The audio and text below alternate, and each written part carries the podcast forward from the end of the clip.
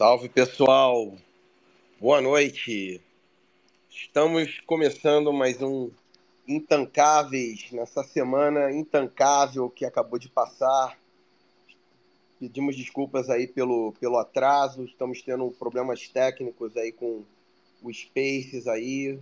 Parece que o tio Musk andou economizando um pouco aí no software e tivemos todo tipo aí de problemas. Simplesmente não conseguia subir ninguém para o Spaces e estava ficando uma situação de eu ia ter que falar sozinho aqui por duas horas. Como essa não era o, esse não era o objetivo, agora sim conseguimos colocar aí o Doom de volta e enquanto pelo menos a gente consegue começar a resenha enquanto o Bernardo e o Jaraguá estão estão dando um update lá na versão deles e tal, vão participar daqui a pouco com a gente. Fala aí, meu amigo Dum, boa noite.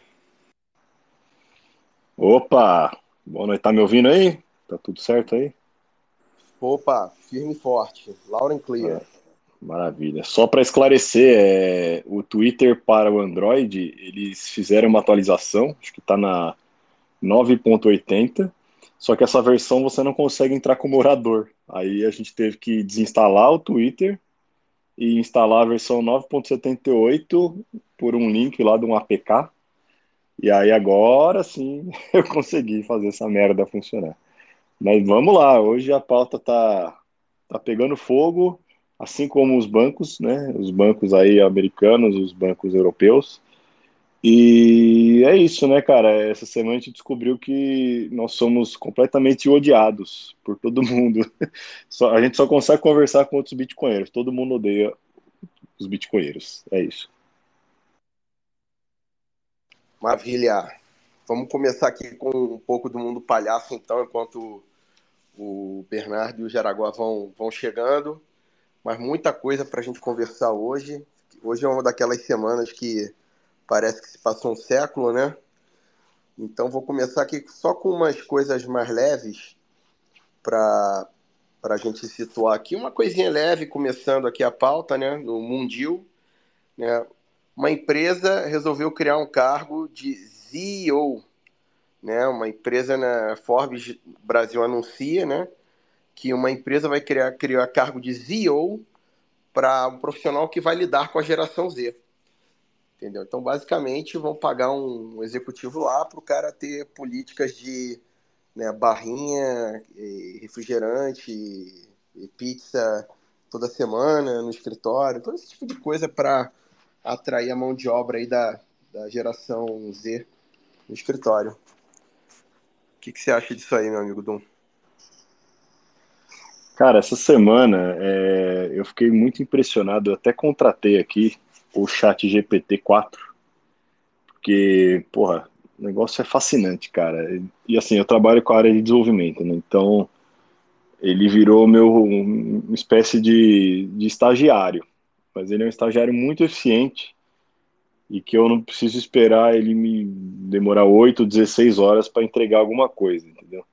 E aí, quando eu vejo esse tipo de notícia, eu fico só pensando, assim, é, como esse tipo de coisa está acelerado, e como que essa galerinha aí da geração Z, que se acha é, especial pra cacete, eles vão ter que caçar pomba realmente, né, daqui a um tempo, porque não dá, entendeu? É, a, a velocidade das coisas tá, tá indo muito acelerada.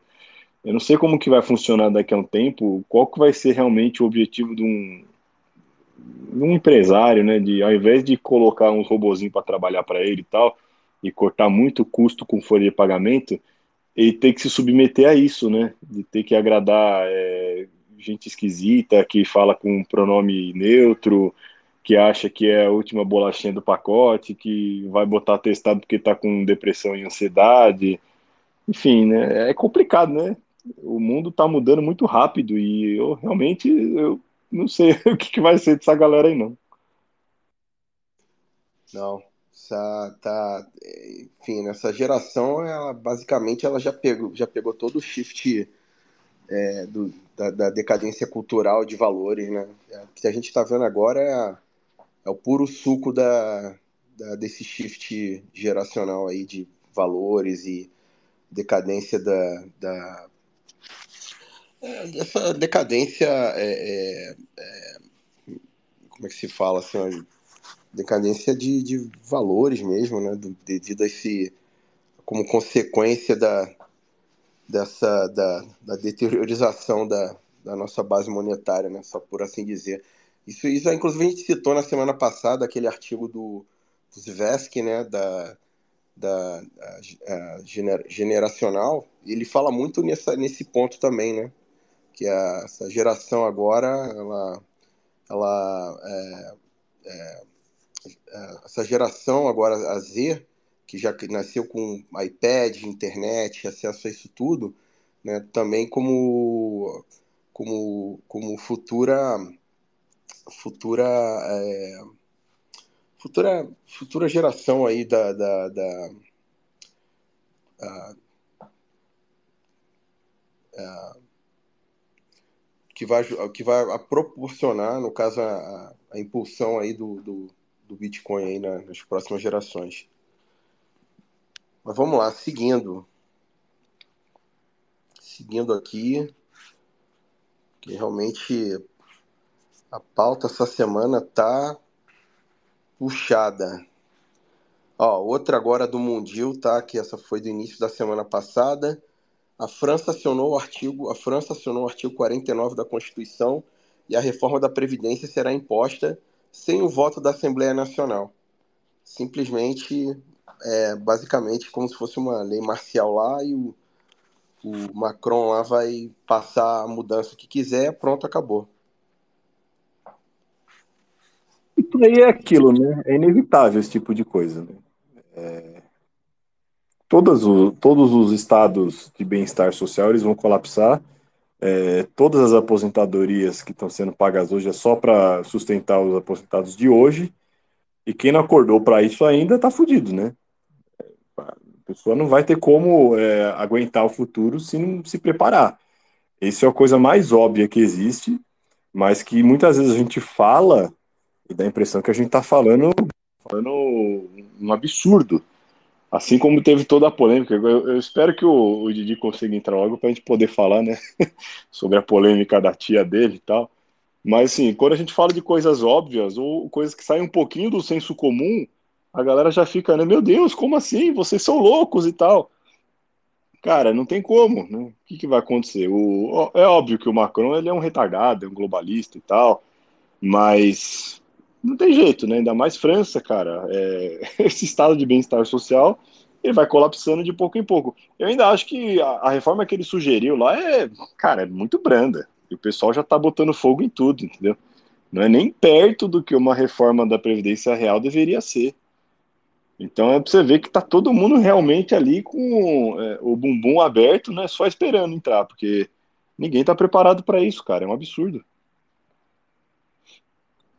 Aí conseguimos já subir no palco terceiro intancável. Fala, meu amigo Jaraguá. Boa noite, bem-vindo a essa sessão de terapia em grupo que está prometendo. Está apenas começando. Fala aí. Boa noite.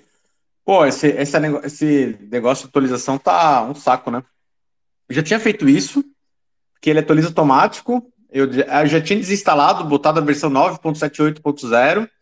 Aí eu participei de uns spaces nesse fim de semana. Aí eu descobri que o aplicativo atualizou automaticamente de novo. Falei, ah, aí fiz tudo de novo aí, mas segue o baile. Boa noite para todo mundo. E o pessoal que acha que tia, o Bernardo é louco de falar a tia, é tipo a galera do, da Caverna de Platão, né? O pessoal tá vendo lá preto e branco, alguém falou que tá vendo colorido, tá vendo coisa a mais. Não, você é louco, você não existe cor. É isso aí. Aê, Bernardo! Porra, vocês estão de sacanagem, né? De repente, do nada, tem uma gincana louca aqui para fazer. Eu tenho que deletar o Twitter do meu celular, baixar um APK, instalar, sair correndo, achar a senha que eu guardei na porra do Password Manager que não tava no meu celular. Caralho, agora eu consegui. Parece que eu ganhei a gincana, que mereço um troféu. Show! Você merece um troféu por ser também uma celebridade agora, né? Parabéns, você aprendeu a, a ser odiado pela esquerda, pela direita, pelos comunistas, pela Faria Lima. Então, funcionário do mês vai para Bernardo. Sim, O prêmio funcionário do mês, isso aí. Eu fiz o que o Bolsonaro não conseguiu fazer, nem o Lula, unificar o Brasil num ódio comum e um amor pelo analfabetismo financeiro. Nos comentários da tia do Bernardo, a gente descobriu até os falsos bitcoiners, né? Não, a gente descobriu essa semana que, assim, é, no Brasil você pode ofender muita coisa, você pode falar mal até da mãe do cara, entendeu? Mas você não pode falar mal de imóvel, entendeu? Porque imóvel é, assim, o bem mais precioso que o bostileiro, é, assim, tem uma, uma vontade enorme, assim, de nunca se livrar do imóvel dele. Então a gente descobriu aí a última fronteira, né? O, o, o assunto mais polêmico do Brasil. Mais polêmico eu não sei, calma que a gente vai pensar em coisas mais polêmicas mais pra frente, mas acho que vai ser difícil superar. Não, depois coloca aí no, no aí no, no Spaces aí o Twitter aí para para quem ainda não viu, para para já deixar aí na, na, no tag aí na, da, da, da, do Spaces, né? Mas aí chegou numa hora boa, porque eu queria agora colocar na, na pauta aqui o item que você colocou, o item fresquinho hoje, hoje de manhã, né, o a Economist postou um, um, um, artigo falando sobre o nosso ditador favorito, né, o, o Bukele, falando que simplesmente o fato que ele está conseguindo ter um índice de aprovação muito alto, porque ele está conseguindo resolver a violência lá na, em El Salvador, que El Salvador era um dos países mais violentos do mundo, e a violência agora caiu para níveis de Estados Unidos. E aí o artigo diz que isso é basicamente é uma, um atentado à democracia, né? Que é uma coisa que, que é, um, é um problema sério. E aí, nossa, é, isso aí já, já foi automaticamente entrou para nossa pauta aqui para a gente discutir. O que, que vocês me dizem? Cara, inacreditável, né? Inacreditável. Eu, eu vi o negócio e achei que era sátira, porque assim, são 10 parágrafos falando muito bem do Bukele, né? Porra, o cara conseguiu abaixar o nível de, de violência. Acho que o número de assassinatos a cada 100 mil habitantes saiu de 109 para 7. Puta que pariu. Os caras terminam falando que aquilo é um risco para a democracia. Que ser humano que leva a sério esse tipo de imprensa de hoje em dia. Meu Deus do céu, cara. É, o cara para ainda assinar e ler a The Economist, da The Communist, o cara tem que ter danos cerebrais graves. Não sei se é excesso de vacina, não sei que problema o cara tem, mas assim, é, estamos em 2023 e não, não dá para alguém se basear nisso para ter alguma visão de mundo. Então, se você chegar na casa de alguém e ver a The Communist em cima da mesa ou, ou aberta na tela do computador, sai correndo, se afasta, porque é cilada. Eu acho que. Vou fazer um ponto contrário aqui. Eu acho que eles jogaram a real. É, democracia é isso aí mesmo. Eles, a democracia tem que ser violenta para ser muito medo, para as pessoas não raciocinarem, votarem com medo e, e eleger sempre os piores. É, os incentivos de, do sistema. E, e se você corrompe esses incentivos, não é a democracia, que é uma ditadura da maioria mesmo, né? É, perfeito. É isso aí é muito louco pensar, né, em, em, assim, o estado que chegou à imprensa. Eu, eu não sei se eu sou muito inocente, mas eu ainda, eu ainda lembro que não era tão avacalhado assim há uns oito anos atrás. Tipo, era ruim. Mas Jaraguá hoje em dia, pelo amor de Deus. Eu não estava te ouvindo, desculpa. É, Jaraguá me deu uma ideia aqui. Ele, você acabou de falar, Dum, que não se pode falar mal dos imóveis no Brasil, que é a coisa mais sagrada. Talvez uma thread aí sobre a democracia. Boa, eu apoio a ideia. Apoio a ideia sim. Mas vamos lá, dando seguimento aqui na pauta, agora entrando no Bostil, para a gente falar os principais assuntos da semana. E agora é hora de pegar o uísque, pegar a sua bebida preferida, porque agora daqui daqui para o final é só ladeira abaixo, meus amigos. Então vamos lá, começando, tá? Para uma aqui que começou a semana, filhos e netos de perseguidos da ditadura militar reivindicam extensão da, da anistia por danos psíquicos, psicológicos. É. É a notícia. Eu não sei nem o que falar do negócio desse, né? É, É, mas eu acho que assim, a gente já está num estado onde uma bolsa a mais, uma bolsa a menos já não faz muita diferença, né? Eu só preciso descobrir qual é a bolsa que eu vou conseguir, porque até agora eu não consegui nada, né? Eu não sei em que minoria eu me encaixo, é, eu não sei que tipo de trauma que algum antepassado meu sofreu. Eu tô triste, eu preciso descobrir. Então, se alguém tiver uma ideia aí boa, até para empreendedorismo, é fazer um sistema de algum serviço de consultoria, né, para você tentar descobrir é, que coitadismo que você pode usar aí como arma para ganhar alguma bolsa no futuro. Consultoria pra gente é... Pra gente que é bitcoinheiro é bolsa gulag, não se engane. O Dum, você não pode usar um sisteminha de inteligência artificial que você digita seu nome, sua idade e ele calcula qual que é a sua, o seu problema de vitimismo do momento. Você pode, sei lá, inventar. Você já é uma mulher translésbica, então assim, já se enquadra aí em várias coisas. Só você falar que tem raízes indígenas, africanas, etc, e já faz forma. É uma boa ideia. Eu vou colocar o input certo lá no chat GPT e vamos ver o que ele vai trazer para mim depois. Mas vamos lá, calma que tem mais. E não é só isso. Tem outra aqui, ó. Caixa e Banco do Brasil suspendem o acesso ao crédito consignado, né? Como consequência aí da, da, da canetada que foi dada semana passada em relação aos juros que esse crédito poderia ser oferecido. Que, que vocês acham aí, meus amigos? Eu acho maravilhoso. Faz o L e agora e vem. Cara, toda semana uma boa notícia dessa. Eu tô achando maravilhoso. Eu acho que o Lula, ele é um, como a gente já falou aqui inúmeras vezes, ele é o melhor marqueteiro do Bitcoin que a gente poderia imaginar. Ele está empenhadíssimo em destruir o real, assim como a gente está. E eu acho que ele está fazendo um excelente trabalho. Essa semana a gente ainda vai ver é, o tal do arcabouço fiscal que o Haddad o Haddad, ele meio que já deu a letra, assim, ele vai mandar uma proposta pro Lula, e seja o que Deus quiser, o Lula que vai decidir o que vai fazer ou não, entendeu? Então, isso já dá um sinal de que, assim, o Haddad, ele vai tentar, acho que, um pouquinho ali agradar o mercado, mas ele sabe que o Lula não vai querer, então, tipo, ele lavou as mãos, ele vai mandar alguma coisa, o Lula vai distorcer, e seja o que Deus quiser. E, assim, o que está segurando ainda um pouquinho de dinheiro aqui do, do investidor maluco que ainda investe em Bostil é a taxa de juros. Na hora que o Lula conseguir finalmente, na canetada, diminuir a taxa de juros do Brasil, quem que vai botar um real nessa merda aqui? Então, parabéns ao Lula. Espero que ele continue fazendo um excelente trabalho. Estamos muito felizes.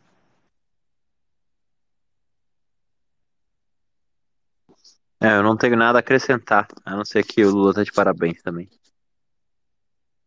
Notícia boa da Caixa foi da presidenta lá, né? Essa aí foi sensacional, cara. Tá na pauta, Marrata, essa? A, do assédio? Que ela... Essa mesmo.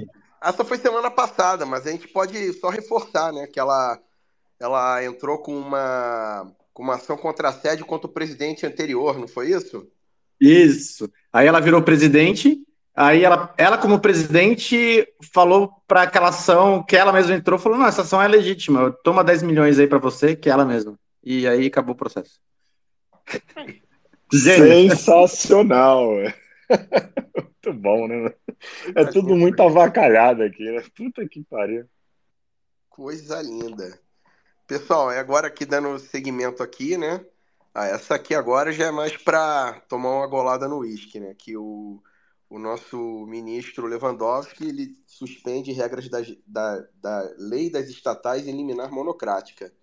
Tá? Essa aí foi a, a no, primeira notícia. E aí já teve uma, uma consequência, porque aí né, o pessoal falou, não, calma aí, isso aqui é muita vacalhação. Aí o, o plenário lá decidiu dar uma, uma cutucada para né, colocar em, em, fazer uma. Como se fosse, não sei se era uma. Eu esqueci o nome, mas é como se fosse um, um protesto aí contra, contra isso. E o André Mendonça resolveu colocar para votação no plenário mas eu não tenho minhas esperanças muito altas em relação a isso. Essa é a notícia. É, isso aí é. O Lewandowski ele tá saindo né, do governo por, por causa da idade dele, aposentadoria. O Lula vai colocar muito provavelmente aquele advogado dele lá, o, o Zanin. Vai ser mais uma maravilha aí pro STF. E o Lewandowski, ele tá, ele engatou a quinta marcha, né? Ele quer mostrar a que veio, né? Ele, como um bom cachorrinho do Lula, ele tá querendo colocar o máximo possível aí de pautas o mais rápido possível. Então esse negócio aí da lei das estatais estava parado, né? Porque acho que um dos ministros pediu vista. Daí quando pede vista, os caras sentam em cima e fica lá parado um tempão. E aí o que aconteceu é que o Lewandowski simplesmente tacou foda-se, né? Assim, mais uma avacalhação, né? Total. É, ele não está respeitando nem o próprio o próprio plenário né, do judiciário, ele, tipo, tá cagando para as próprias regras, é, meteu na canetada mesmo, foda-se, chutou pro gol, e aí agora eles estão é, levando para o plenário, só que aquilo, é, a gente sabe exatamente o que vai sair daí, né? a qual é a chance do, do STF decidir que isso aí é, não, não vai ser cancelado? Acabou. É, é isso que irrita, né, cara? Porque a gente fica falando essas coisas e aí a galera fica, não, mas não sei o quê, não, não pode pensar assim. Quando a gente fala do imóvel e tal, não, mas não, imóvel é seguro pra caramba, é o único patrimônio que você tem. Não existe mais nada legal no Brasil, acabou. São três meses aí que o cara já, eles já conseguiram desfazer tudo que havia sido feito de bom. Não foi muita coisa, mas beleza. As poucas coisas eles conseguiram já desfazer tudo. Assim, rasgando o rito de constituição, jogando fora a decisão que havia sido decidida por deputados, senadores, depois de várias e várias horas de discussão e tudo mais. Sim, acabou. Eles já tomaram o poder. O que a gente tem agora é uma direita, pseudo-direita, que na verdade são uns vagabundos que só querem ficar vendendo curso e lacrando na internet. E eles não têm resistência alguma. Eles vão passar, passar boi, passar boiada, passar a porra toda. Então, assim, é, toda semana é isso, umas cinco, seis matérias assim, de que, tipo, acabou o Brasil, é, o, o, plenário não serve para nada, o Senado não serve para nada, o Congresso não serve para nada, é o STF o Lula ali fazendo a dobradinha e acabou. Então isso aí é, é o normal agora, né? Mais uma, menos uma, tudo faz. O único lugar onde eu tenho algum acesso a esse tipo de notícia do Brasil desde 1 de janeiro de 2023 é aqui. Todo domingo vocês trazem negatividade para minha vida. Eu tenho 1.500 pessoas me xingaram essa semana e eu tô mais deprimido agora. Assim, esses imbecis que falaram pra, que a minha tia não podia vender apartamento que, e, e assumiram que eu tava falando para dar all-in BTC. Os caras não entendem que ela, nesse momento, está all-in num apartamento no Xandaquistão. Se esses filhos da puta resolvem canetar amanhã e falar assim, não existe mais propriedade privada, todos os imóveis são do Estado. É, acabou, é só isso. Eu só preciso que o Lula mande e o Xandão dê a canetada. O pior sou eu que estou com três salas comerciais para vender e não consigo. Eu já tô no contrário, entendeu? Eu quero, eu quero fazer a bet com quem tá querendo comprar imóvel. Eu falo, não, eu vendo aqui, pô. Vendo, aceito em B, full em BTC, entendeu? Não é, cara, isso eu trabalhei com imóvel em vários e vários anos, né? Eu, é, eu era sócio da, de uma imobiliária, entendeu? Então, assim, eu, eu falo com, com propriedade. É, hoje em dia, quanto mais eu é, eu conheci o sistema é, e os riscos que oferece, mas eu tô querendo sair. Porque realmente, isso a gente vai discutir semana que vem. Acho que semana que vem a gente vai dar um, um foco legal nisso, a gente vai poder falar dos prós e contras do, do, do mercado imobiliário. Mas, assim, em suma, é isso, entendeu? Não, não, não tem condição, entendeu? Você tem um, um país como o Xandaquistão, não tem como você deixar a tua propriedade é, com num, num, ativo que tem baixa liquidez. Se você precisar tirar esse valor, realizar, você está ferrado. A realidade é essa. Xaraguá, quer falar alguma coisa nesse ponto? É isso aí, meu. Se você precisar mudar de país, se você precisar qualquer coisa, né?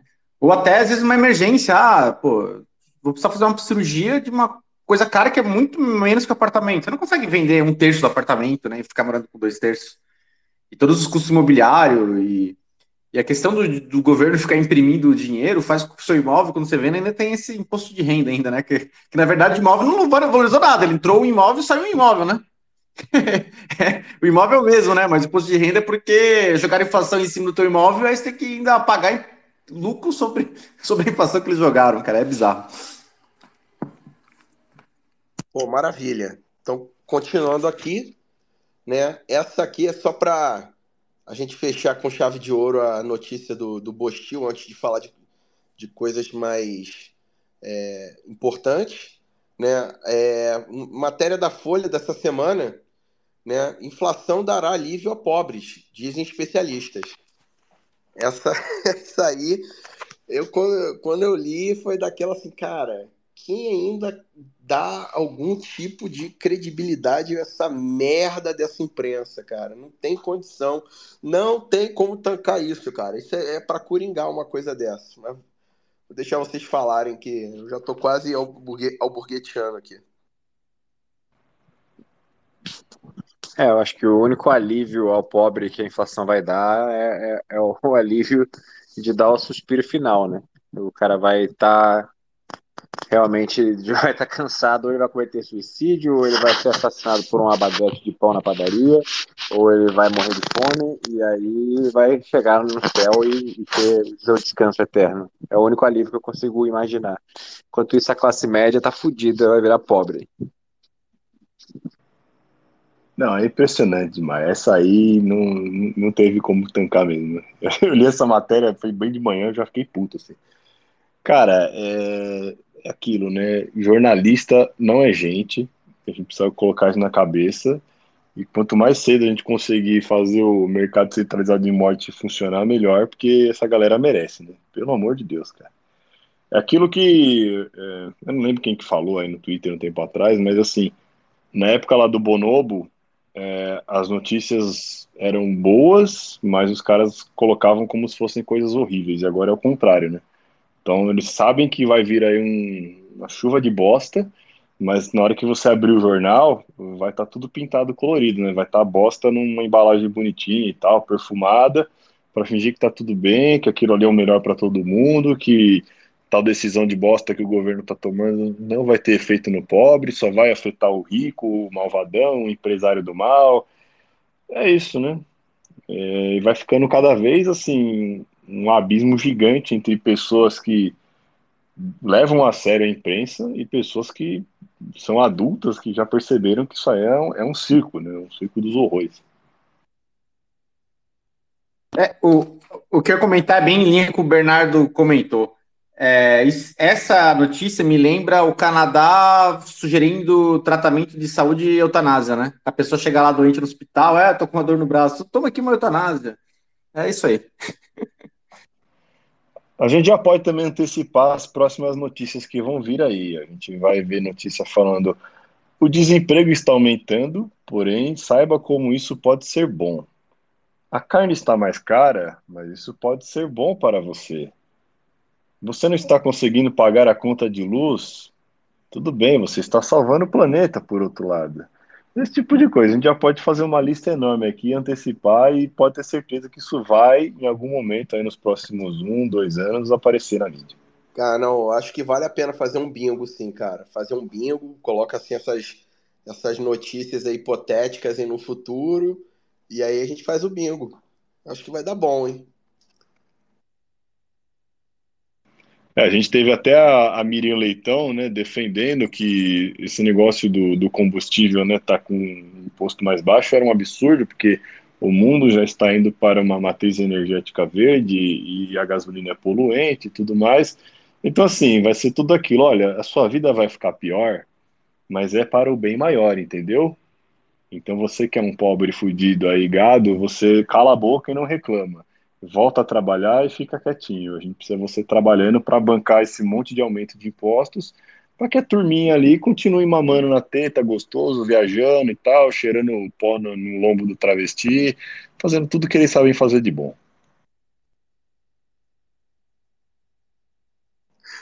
Maravilha, maravilha.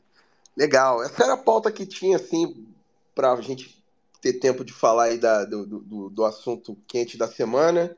Mas antes disso, já falando um pouco de Bitcoin, um assunto que ganhou muita popularidade, que a gente também vai dissecar aqui com vocês, que é a aposta de um milhão de dólares do Balages. Para quem não sabe, o Balages é um VC, um dos, um dos VCs mais bem-sucedidos né, da, da, do Vale do Silício. ele fundou e vendeu uma, uma, uma startup há muito tempo atrás e até hoje ele, ele vivia na, na Clubhouse, é, influenciando VCs na, na geração. Ele até um pouco tempo, até um tempo, pouco tempo atrás, ele era considerado um shitcoin. Ele tinha uns takes bons e alguns assuntos relacionados à TI. Aí ele ganhou uma infâmia por, por ser muito a favor do, do, do, da, do lockdown e da, de, de algumas atitudes é, tirânicas aí durante a, a, a, pandemia, mas ele sempre, assim, no geral, ele sempre teve um, um, uns takes assim é, é, é, controversos, porém ele, ele tem, ele tem uma, uma ele não é que ele, ele queimou a credibilidade dele dessa, de, nessa parte da pandemia, mas ele sempre foi um cara respeitado no meio de, de TI, né? Mas assim, para quem é era maximalista, muita coisa que ele falava de shitcoin e tal era, era meio que deixado de lado. Só que ultimamente ele diz ele que se, to, se converteu agora, né? Que agora ele é, é full, tá, full maximalista e que ele realmente está conseguindo ver agora a teoria do, do Bitcoin é, em jogo. Né? Ele aí lançou uma tese, uma série de, de tweets aí reforçando o que vai acontecer agora no, nos próximos meses e ele acredita que a gente vai viver um período Weimar aí da, da, a, da, nos próximos meses aí, que a gente vai ver o, o sistema bancário colapsando. E aí eu vou passar para os meus amigos aí para complementar essa, essa informação e dar análise deles também.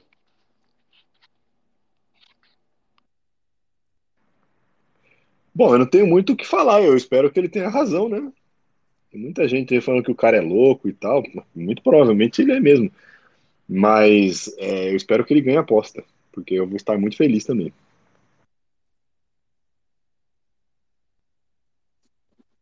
Então, na verdade, essa aposta foi que o outro cara lá botou no Twitter que apostava é, um milhão de dólares e daí ele, ele fez o counter, a, a contra-oferta falando que ele botava um milhão de dólares e o cara botava um BTC. Se eu não me engano, foi isso, não foi? Então é uma aposta bem assimétrica, porque assim, se ele tiver errado, ele vai perder quanto? Quanto vai ser um milhão, um, um milhão de dólares? 40, 40 para um o odd. Ah, é 40 vezes o, o, valor atual. 25 mil, né? Ah, ele fez, acho que em 25 mil dá 40 vezes. Acho.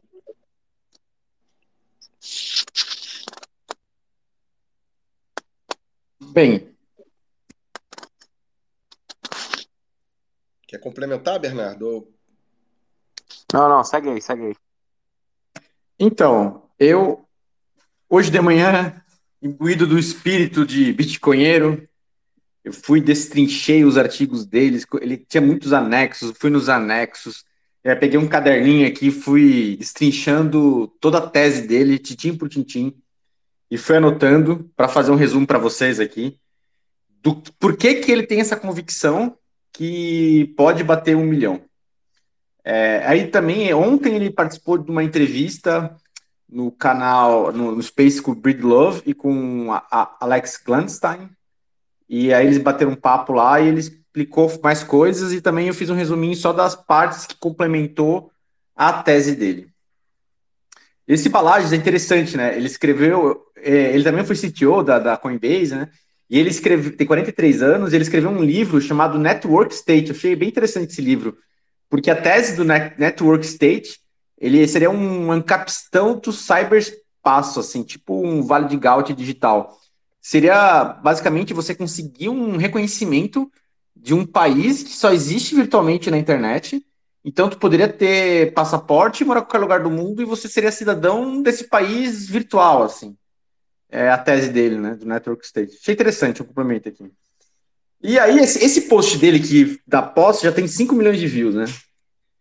É, e é muito interessante. Vamos lá. Eu vou começar a falar tudo que ele coloca na tese dele.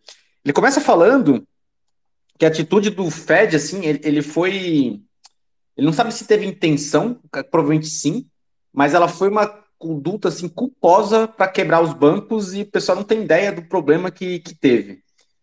É, em setembro de 22, assim, ó, os bancos nos Estados Unidos, eles têm balancetes semestrais de final de, primeiro semestre, final de junho e final de, de dezembro. Esse balancete de junho é publicado em setembro. Esse balancete de dezembro é publicado em março. Então, o, agora a notícia de março que teve é, refere-se ao balancete de dezembro. Nesse balancete, balancete do, do, Não é do Fed, é do F, FDC. Não, é, não é o Fed mesmo, então o Fed aqui, tá certo. Já tinha em setembro que tinha 333 bancos nos Estados Unidos em situação de precariedade de liquidez. Assim. Já estava lá, bem claro isso, há seis meses atrás. E o Fed não alertou ninguém. Inclusive, aumentou ainda mais a taxa de juros. Agora tem mais ou menos assim certo que tem 100 bancos nos Estados Unidos que estão é, com problema de liquidez, que nem a S lá da Vale do Silício, a. Essa SBC, na verdade, foi até um erro para o Fed, porque ela era muito grande para ser quebrada. A ideia deles era quebrar basicamente todos os pequenos, assim, é, é meio que parecido com uma jogada de estratégia para acontecer isso. E depois ele até complementa por que, que ele acha que isso aconteceu. É, e aí ele explica por que, que os bancos estão quebrando, né? O que está acontecendo para o banco estar tá quebrando? Ah, o Maca um oi aqui. É, Basicamente, vou fazer um. Ô, Manhattan, eu botei uma imagem ali nos comentários, uma imagem azul e branca. Você consegue subir ali pro. Não sei se eu consigo também subir aquela imagem. Deixa comigo que aqui. é o Fred, segue aí, segue que eu vou, eu vou postar aqui. Tá. É, tem a teoria da escola austríaca de ciclos econômicos, que como funciona a parte de, de recessão e de expansão. Porque quando o dinheiro perdeu o lastro e você pode imprimir à vontade, meio que a taxa de juros acaba controlando como a economia vai, né? E esses ciclos são muito, muito fáceis de ver. E, e o incentivo é sempre para os juros ir diminuindo até chegar a zero como estava. Ou até negativo, como na Europa.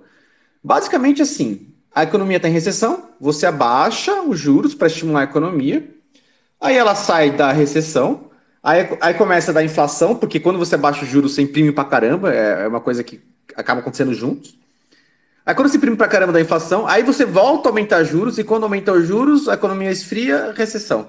Aí nesse, nesse gráfico ali, que vocês vão ver no comentário, que é o gráfico branco e azul, tá, tá certinho assim, depois tem um colorido, depois eu vou falar desse colorido. Pode ver que os juros, por exemplo, estava em 10% lá em 1990, né, que foi subido.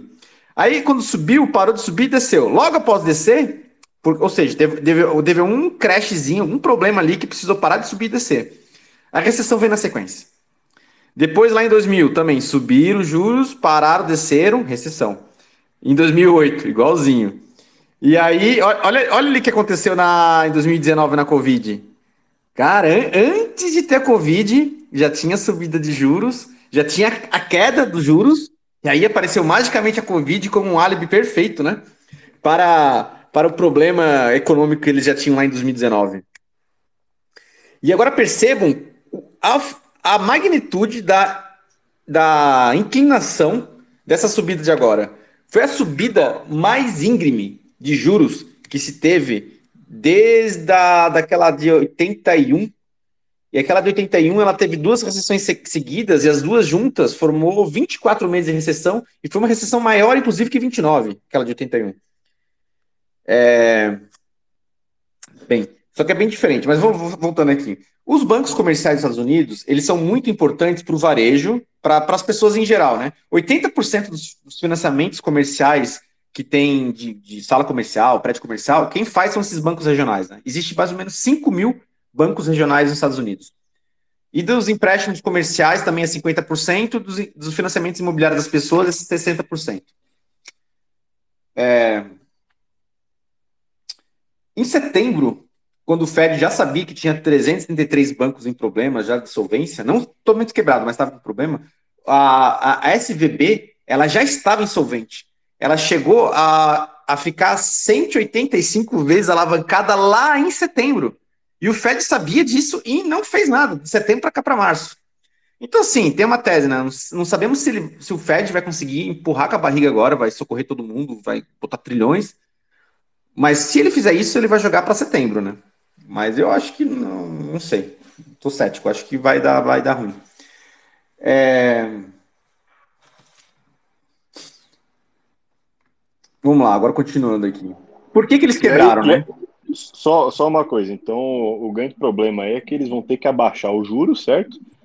De qualquer maneira, só que ainda num cenário inflacionário, né? Eles não conseguiram deter a inflação, que seria o, o principal aí objetivo, e de qualquer maneira eles vão ter que abaixar os juros agora que comece toda a quebradeira e, e torne o problema ainda pior, né? Ah, sim. Deixa eu, dar, deixa eu dar um spoiler aí. O juros já baixou. Já caiu de, de 4,78, que era o máximo, já está em 4 já. E o juros futuro, ele já está caindo 1%. Ó. Esse, esse de, 3, de 4 é para um ano. O juros de dois anos já está em, já tá em 3%. Ele já tá. já caiu já. É, mas por que, que os bancos quebram, né? Aí tem a política do Fed, inclusive, de estimular a reserva fracionária. O Fed, ele não deixa um banco fazer full reserve. Tinha um banco bitcoinheiro, até acho que é aquela da. da como é da mulher lá? Aquela que tá lá no, no Wyoming. Ela queria fazer um banco full reserve e o Fed. Não, não pode. É que tem que ser reserva fracionária mesmo. Ah, Caitlin Long. Essa mesmo, é. Então tu já vê a, que o Fed ali, ele não gosta de coisa, não gosta de, de dinheiro de verdade, né? Não pode ser full reserva, é obrigado a ser mentira, né? É obrigado a, a quebrar, né? Então, os bancos, eles lá em 2008 estavam bem mais alavancados, né? Chegava a ter 20 vezes. Então, dos 20, 20 todos os clientes tinham 20 mil na, no banco. Só tinha mil, de fato, lá no seu balanço de dinheiro para todos esses clientes. Agora, melhorou um pouco essa questão de, da solvência. Está em 5. Mas o que aconteceu? O... Quando teve esse excesso de liquidez, o Fed jogou bonde, bonde pra caramba. E o, e o bonde que o Fed joga é um bonde de longo prazo. Os bancos, para absorver aquela liquidez, eles pararam de ter no seu balanço é, empréstimos comerciais, assim, que são os empréstimos mais curtos, que você não tem tanta variação dos juros longos, né? E o juros longo é aquela coisa, por exemplo, se eu te presto é, pra, pra, eu peço para o José 10 mil reais. É, só que eu boto assim, é, lá no frente, né, o bonde é assim, eu empresto para você que lá na frente você vai pagar 10 mil, então agora ganha 9. Né? Se de repente os juros triplicar, aumentar de valor, meu 9 vira tipo 7. Ele cai o valor que eu tenho de, de, de patrimônio, assim. E os bancos que estavam lá alavancados, né? Teve, tiveram essa chamada de, de, de perda de patrimônio de 20%, basicamente foi todo o ativo do, do banco. Ele não consegue. E, e, isso aconteceu com todos os bancos dos Estados Unidos, porque essa política de botar é, juros longos, bondes para banco, de estimular isso, de aumentar o balanço de bondes e não ter o balanço de, de mais curto, com comerciais, por exemplo, foi o Fed que estimulou e meio que co coagiu, né? Então tem até uma política do Fed que, por exemplo, se você você tá lá vendendo o treasury do, do, governo, ele não gosta de você. Então, se der um problema agora, você pode quebrar. Se você segue a cartilha dele que nem a, a SVB, a SVB é socorrida. Então, isso tem uma outra jogada também que a gente vai falar mais na frente. Então, o que aconteceu simultaneamente? Basicamente, todos os bancos estão tomando RECT ao mesmo tempo, principalmente os pequenos, que eles têm uma. não tão equilibrado, os grandes já tiveram. Acho que talvez receberam até um aviso do que ia acontecer. Isso, isso aconteceu por quê? O Fed estava 10 anos, basicamente, com juros no zero. Se tu pega aquele gráfico ali que estava mostrando, ele estava zerado, zerado, zerado. E quando teve a pandemia, botaram trilhões ali na, no, nas contas dos americanos, o, o, presidente do Fed lá falava nitidamente, né, em novembro de 21, não, a gente vai subir devagarinho, vai ser só a cabecinha, né? Vai ser chupetinho, vai ser devagarinho. Meu, logo em novembro, tipo, cinco dias depois disso, ele vai lá e já bota lá uma taxa alta que dá essa curva íngreme que foi a mais íngreme de toda a subida de juros. Né? É... Então, esse ambiente de todo mundo tá ficando 10 anos no ambiente de baixos juros, gerou essa confiança, todo mundo começou a ter muito bondes longos no, no, no patrimônio, e essa subida rápida de juros do Fed, que foi de 1,5 para 4,8 basicamente, é o suficiente para liquidar basicamente todo mundo. É... O nível dos empréstimos do Fed também aos bancos, ó, aí, aí, tem vários red flags que ele fala assim: agora o negócio é sério. O nível de empréstimo, tem um tipo de empréstimo chamado discount window, que é um nome lá que eles dão para o empréstimo que o Fed dá para o banco quando ele está para ser quebrado, né? Esse empréstimo agora que, que o Fed fez semana passada para esses bancos já é o maior da história. ele emprestou semana passada 153 bilhões de dólares. E lá, o, o recorde mais antigo era em, em 2008. E 2008 foi 110, ou seja, quase 40% já foi emprestado para os bancos, 40% a mais do que foi em 2008. Uh, a taxa de juros já caiu, como eu já falei. É... O mercado está precificando a queda. Uh... E também tem outro reflexo também, seguinte. Isso é, isso é meio que um fim de ciclo de, de, de comércio de bondes. Quem fala isso também é aquele canadense lá, o Frost. Greg, Greg Foss. É, o mercado de bondes, ele desde 89 lá, se tu vê aquela, é, voltando ali nos juros lá, né? Naquele gráfico do Fed ali. Tu olha que desde aquela época o juro só cai? Ele tem essas situações, vai cima para baixo, vai cima para baixo, mas é uma basicamente uma reta de descida. Essa reta de descida dos juros faz com que o preço do, do, do bonde ele aumente. Então, todos os operadores de bonde basicamente não viram um bear market de verdade, assim, sempre foi só subindo, subindo, subindo, subindo. E agora essa subida muito rápida, pode ver que até quebrou a linha de tendência ali, né? Já, já quebrou ali, né? É... E isso também faz com que muda todo, todo. E assim, uma coisa, por exemplo, é subjuros, que estava ali, por exemplo, na, na, na crise dos anos 2000, ou foi na 2008. Você subiu de 1 para 5. Agora você subiu de 0 para 5. Proporcionalmente, como você bota ali perto do zero, a capacidade de machucar é muito maior.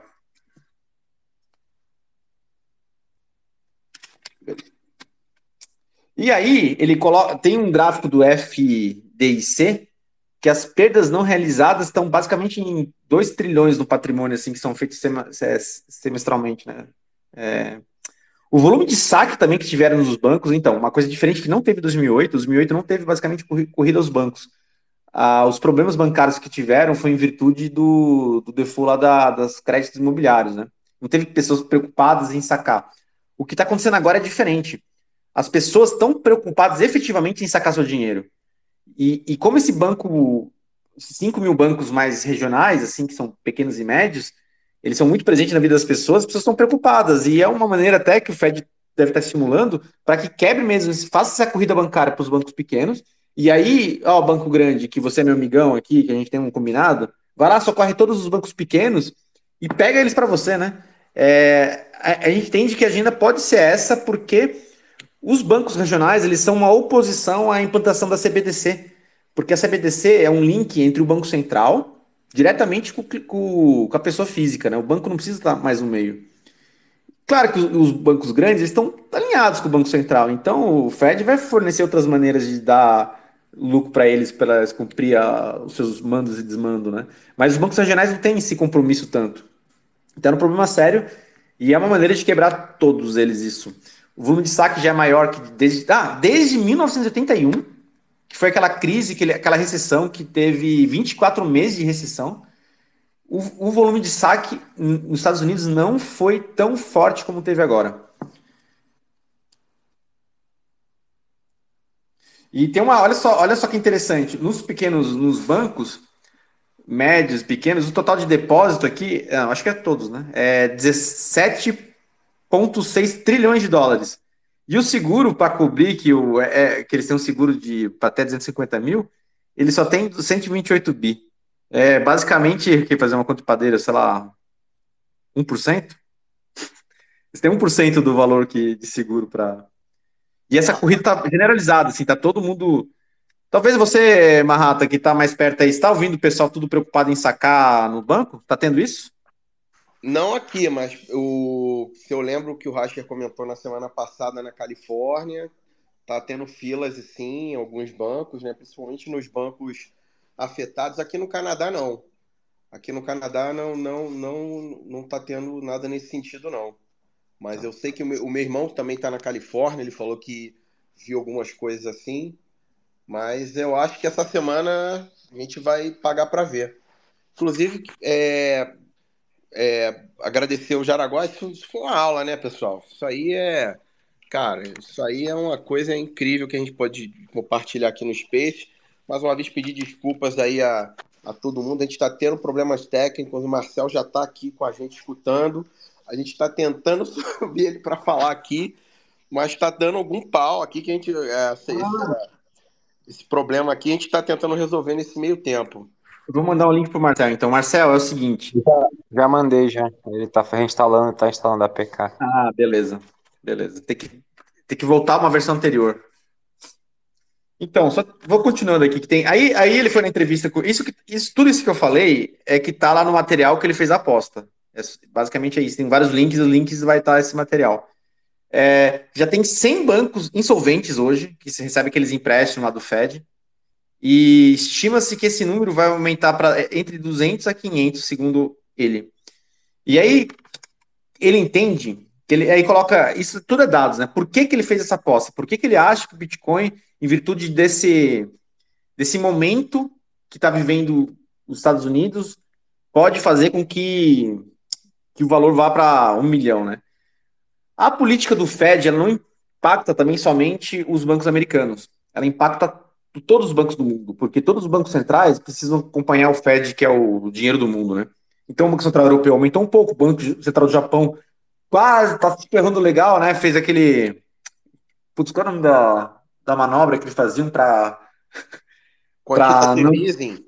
não, não era outro. Eles, é, eles mantinham a, a taxa longa lá. Como é? Ah, ah peraí. Já sei qual é. Uh... Que era para não. Eles faziam desvalorização do câmbio para não perder o, o lastro de yield. Curva de yield, exatamente. Eles faziam essa, essa manobra. Então isso impacta todos os bancos. E essa questão do valor presente do lastro de todos os bancos ter se deteriorado, que é bonde, e por ser reserva fracionária, é, dar um rect total no banco, isso é uma coisa que está acontecendo em todos os bancos do mundo. O Credit Suisse está acontecendo, em vários outros bancos do mundo vai ter esse problema também, porque também subiu os juros na, na Europa, também, igualzinho. É... Aí nessa entrevista que fez com o Bird Love, uma conversa né, com o Glenstein, ele colocou que Agora é diferente de 2008. Porque em 2008, para começar, não tinha Bitcoin. Né? Ninguém sabia, nem existia, e não tinha todo mundo falando do Bitcoin, falando de suas propriedades. Não existia. Segundo, não tinha rede social naquela época para divulgar com tanta velocidade as coisas que estão acontecendo, inclusive esse temor de fuga aos bancos, vamos tirar, será que a gente vai conseguir, será que não vai conseguir? E, e tudo isso muda bastante a questão da, da e, e, essa narrativa que Bitcoin não precisa, não tem risco de contraparte, você não precisa confiar no banco. É a soberania monetária. Ela começa a impactar as pessoas, porque, poxa, 5 mil bancos agora há perigo com, esse problema. Por que, que você deixa no banco? Por que, que você não pode guardar você mesmo? Essas perguntas que o Bitcoin traz, no momento da dor, faz com que as pessoas reflitam mais e compartilhem nas redes sociais esses problemas. Do mesmo jeito que o Sam lá da FTX foi o cara que mais vendeu carteira fria, né? É, essa quebra de banco pode ser um trigger, um gatilho para que as pessoas, é, na sua dor, do medo de perder o patrimônio ou não, ficar naquela aflição, ela, porque se ela não tem esse medo, ela não está preocupada com o Bitcoin, o que, que é esse negócio aí. Meu dinheiro está lá, tô tranquilo, pô. Pô, mas agora eu posso perder? Por que, que eu vou perder? O que está acontecendo? O que, que é isso? Ele traz novas perguntas que, pela rede social, isso pode se proliferar muito rápido.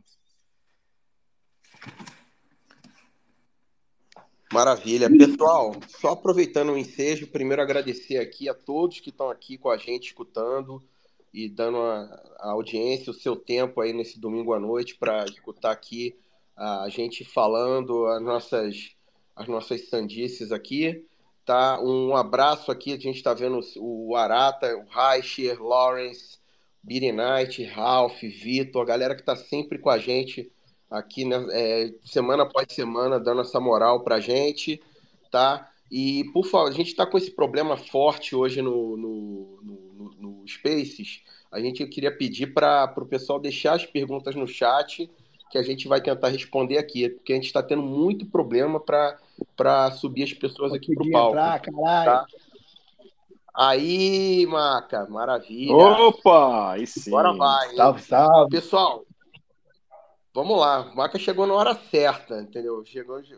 É, o para quem não conhece, o Maca é além de analista e, de, de Bitcoin, trader, ele também é escritor, ele escreve vários artigos para Cointelegraph, Livecoins, etc. Pessoal mais que gabaritado aí para ajudar a gente aí a destrinchar o que está acontecendo um pouco essa semana com toda a questão do, da corrida bancária. Então, meu amigo, palavra está com você aí. Dá um alô pessoal, se apresenta. Vamos, vamos nessa. Pessoal, para quem não me conhece, meu nome é Marcel Peshman, eu sou analista de Bitcoin, criptomoedas. Atualmente escrevo mais para o Cointelegraph Estados Unidos. É, se você entrar no site radarbtc.com.br, você acessa meus canais de YouTube e as páginas que eu escrevo. Uma parte do que eu faço é traduzido por em português, nem tudo, mas todos os vídeos que eu faço são duas lives semanais, tem aquela legenda é, é, é, é em português que dá para acompanhar. Não é o vídeo em inglês, mas enfim, dá para acompanhar a legenda dos dois vídeos semanais também em português. radarbtc.com.br. É, eu tive a sorte de ter experiência de, antes de ter entrado em cripto, ter trabalhado 17 anos na indústria de mercado financeiro tradicional. Inclui o banco BS, inclui o Deutsche Bank. Então, eu conheço bastante por, por trás dessas operações. A gente pode chegar lá daqui a pouco. Mas acho que o recado principal que eu queria dar escutando aí o que eu vi o Manhattan falando, por exemplo, é que eu acho que o pessoal está focando demais no assunto curva de juros. O Federal Reserve está sempre correndo atrás do prejuízo. Ele nunca antecipa as coisas. Quando ele começa a subir juros, é porque o mercado já estava numa situação, ele está sempre atrasado. Se ele está subindo juros, ele já tinha que ter subido seis meses antes. Se ele, tá, se ele vai baixar juros, agora não, não acho que seja o caso, mas enfim. Em algum momento, nos próximos seis meses, ele vai baixar juros. Mas está claro que o mercado já tinha quebrado, já era para ele ter parado de subir juros enfim, há muito tempo. Agora, o mercado não é nem esse. É tipo assim, esquece essa porra de curva de juros, porque o mais importante era o tal do balanço, o balance sheet do Fed, que estava em 8,3 trilhões de dólares, e que ele tinha se comprometido em junho de 2022 diminuir entre 80 e 100 bilhões por mês. Como é que o Federal Reserve diminui o balanço deles? Vendendo ativos. Que ativos que tem no Federal Reserve? Tem Treasuries, é, os títulos do governo, tem aquela porra de Mortgage-Backed Securities, que são os títulos de, ligados a financiamento imobiliário, e ele pode comprar também ETFs, então, quando o Federal Reserve está sentado em 8 pontos, tinha quase 9 trilhões de dólares, começa a vender, porra, é, ele era o cara que estava defendendo o mercado nos últimos três anos. O cara não só parou de comprar, como começou a vender. Então, isso ajudou a estressar muito o mercado, essa venda entre 80 e 100 bilhões de dólares por mês. Acontece que, na última semana, por conta desse pacote que eles fizeram de 150 bilhões para ajudar o FDIC, né, que é o Fundo Garantidor de Crédito dos caras, e outros 150 bilhões nessa linha de crédito, é o rotativo, né, de 90 dias, que não se usava, ou não se usava nessa escala, né? Era coisa de 5 bi, 10 bi, 15 bi de dólar. Agora o cara empurrou 150 bi no FDIC, 150 bi nessa linha de crédito de curto prazo para banco, 300 bi. Então ele reverteu um movimento que ele vinha fazendo de baixar o, o, o balance balanço do Federal Reserve, em uma semana aumentou a 300 bilhões de dólares. Tipo assim, é, é, se ele tinha alguma credibilidade, que ele estava comprometido em segurar a inflação, foi pro saco. Agora, o banco, o banco da porra da Suíça, ajudar o Credit Suíça, ah, tá, é até normal. Agora, os caras fizeram duas coisas muito filho da puta.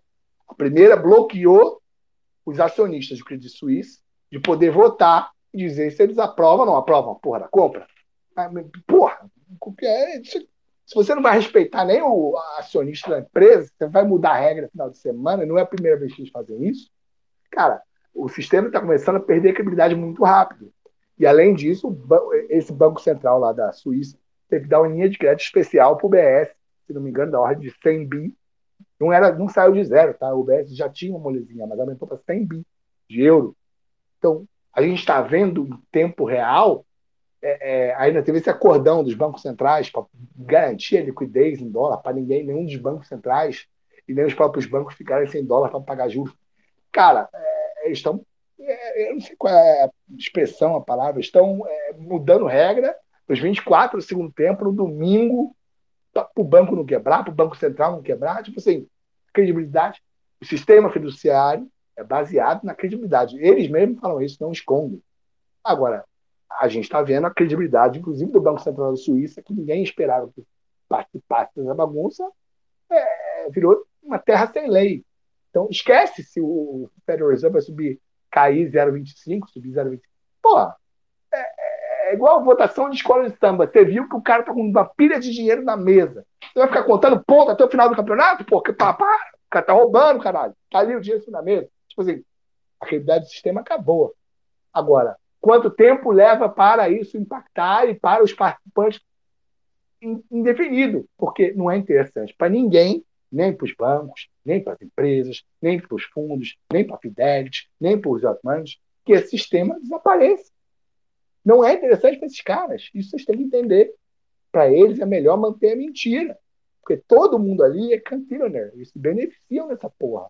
A gente está falando de. Não estou falando de um, dois ou três caras falando de todo esse sistema, todas as empresas que sugam, que pegam crédito do BNDES, que tem acesso a uma linha especial do Fed, que o primo do cara é amigo do Greenspan. Todo mundo ali, cara. Todos esses ex-caras que trabalham no Fed, Banco Central, familiares, ou o cara sai, vira palestrante, ganha 500 mil dólares. Cara. É, todo mundo ali senta junto, bicho. Finge que é inimigo no dia a dia, mano. Não, não. reunião porta fechada, o CS e o PS estão lá para sugar dinheiro do governo é, sempre foi a mesma coisa. Eles fingem que brigam. Fingem. É igual político. Lula, você na televisão, um xinga o outro. Fecha a porta no almoço. E aí, parceiro, como é que a gente faz aqui para enganar mais trouxa, a gente se manter no poder?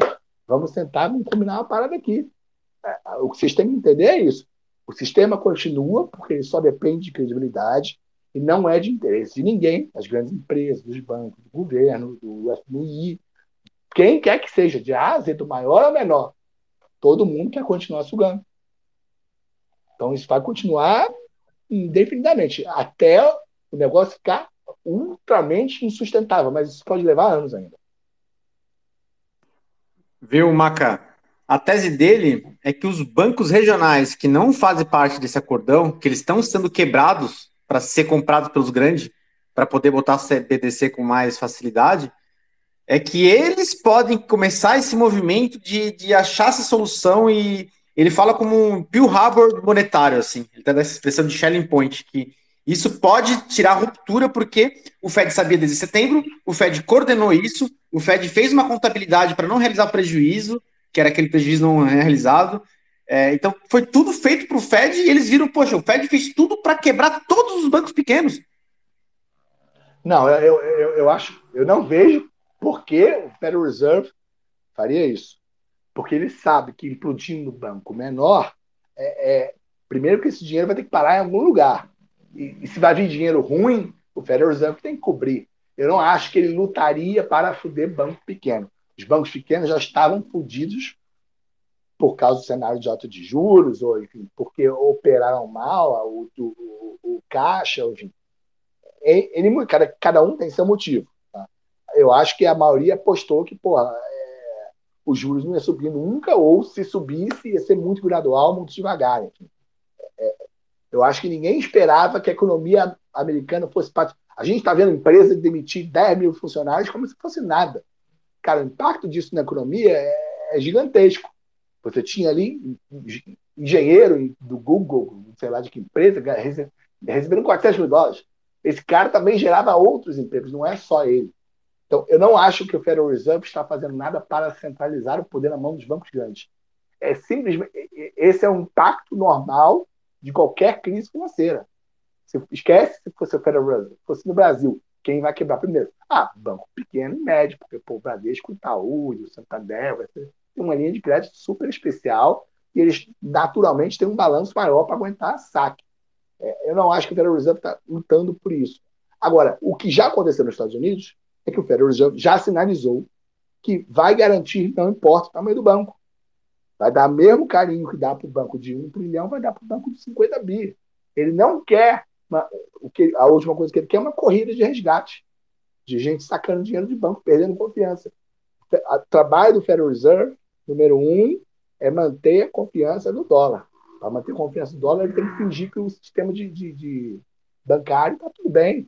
Então é óbvio que ele vai querer sempre encobrir que está tudo quebrado. Ué, não é interesse para ele? Então eu discordo. Não acho que ele tem nenhum ganho é, tentando tirar dinheiro de banco médio, quebrar os médios e mandar para os grandes. Quando você faz isso, o risco do negócio colapsar rápido é gigante. Sai do controle. Então, ô Maca, o... mas você falou aí que o papel do Federal Reserve é preservar a confiança no dólar. Hum? Segundo quem? Segundo o mandato no documento deles? Isso, segundo o mandato deles. Perfeito. E quem garante que é isso que eles estão seguindo? Cara, o Federal Reserve, eles são uma, eles têm uma autonomia na execução? Tem.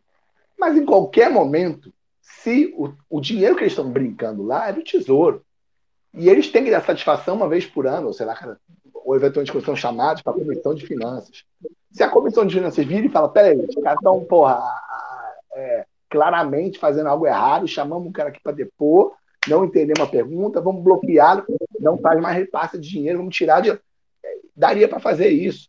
É, agora, os bancos, de novo, não é só os Estados Unidos. O banco é um instrumentinho do governo de gerar crédito e imprimir dinheiro. O, o, o governo, pelo menos até cinco anos atrás, quando não existia o PIX, não tinha um, um, um braço operacional para estar tá em contato com todo o sistema financeiro para mandar crédito para os caras nos Estados Unidos não tem, na Europa não tem.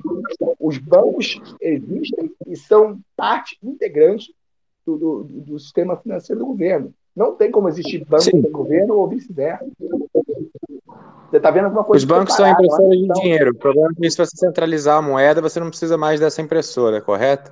Com, e outra coisa é que o Reserve não é federal e não tem reservas, né? Ele é uma instituição privada com acionistas escondidos. Quem são os acionistas? São os bancos. A que agenda eles seguem? São os bancos. Quais bancos? O, foi fundado pelo cara chamado JP Morgan, que era o fundador do JP Morgan. Enfim, os, os grandes bancos são os donos do Fed. Agora, não tem como você dissociar, em nenhum país isso, não tem como você dissociar. É, o banco sempre vai ser uma paraestatal. Não, não existe. Porque você está dando na mão do cara a função de imprimir dinheiro. É, é, é ele faz parte da máquina, não, não tem como talvez com o CBDC você consiga enfraquecer banco. E talvez seja isso que os, os governos querem fazer. É, mas essa mentalidade de o Federal Reserve agiu de sacanagem, ou enfim, sabia que estava dando merda nos bancos médios, ele quer centralizar. Não, o Federal Reserve quer o total controle. Ele não quer depender de JP Morgan, de Barclays, de porra nenhuma. Então, o CBDC, ele pode ser um caminho para. Você pode até alegar o Federal Reserve está tocando terror para que o CBDC seja, seja implementado. Mas aí, aí mas peraí, o Federal Reserve é tocado pelos bancos. Por que, que os bancos querem isso? Eu acho difícil. Então, porque, é porque o Federal Reserve é uma instituição privada cujos acionistas são os bancos grandes. Isso. Então, se implementar a CBDC e quebrar todos os bancos, foda-se o JP Morgan quebrar, porque o dono do JP Morgan é dono do Fed, ele vai continuar não, no jogo. Não, não, não. Isso não está entendendo se o CBDC é, é implementado, a função do Federal Reserve meio que desaparece, porque o Tesouro consegue administrar tudo ele sozinho. Ele não precisa de um, um, um intermediário no meio. O, como é que funciona o Banco Central do Brasil? É, é, ele que faz o leilão de tesouro ali do dia a dia. Mas a grana não é dele, a grana é do tesouro. Maca, deixa eu só explicar mais, mais ou menos, resumindo, por que que, segundo o autor ali, o Fed é sim responsável pela quebra desses bancos que vão aparecer nesses corpos, ainda não, não começou a boiar ainda não. Ele tem já mais de 100 e pode ser até 500, segundo ele.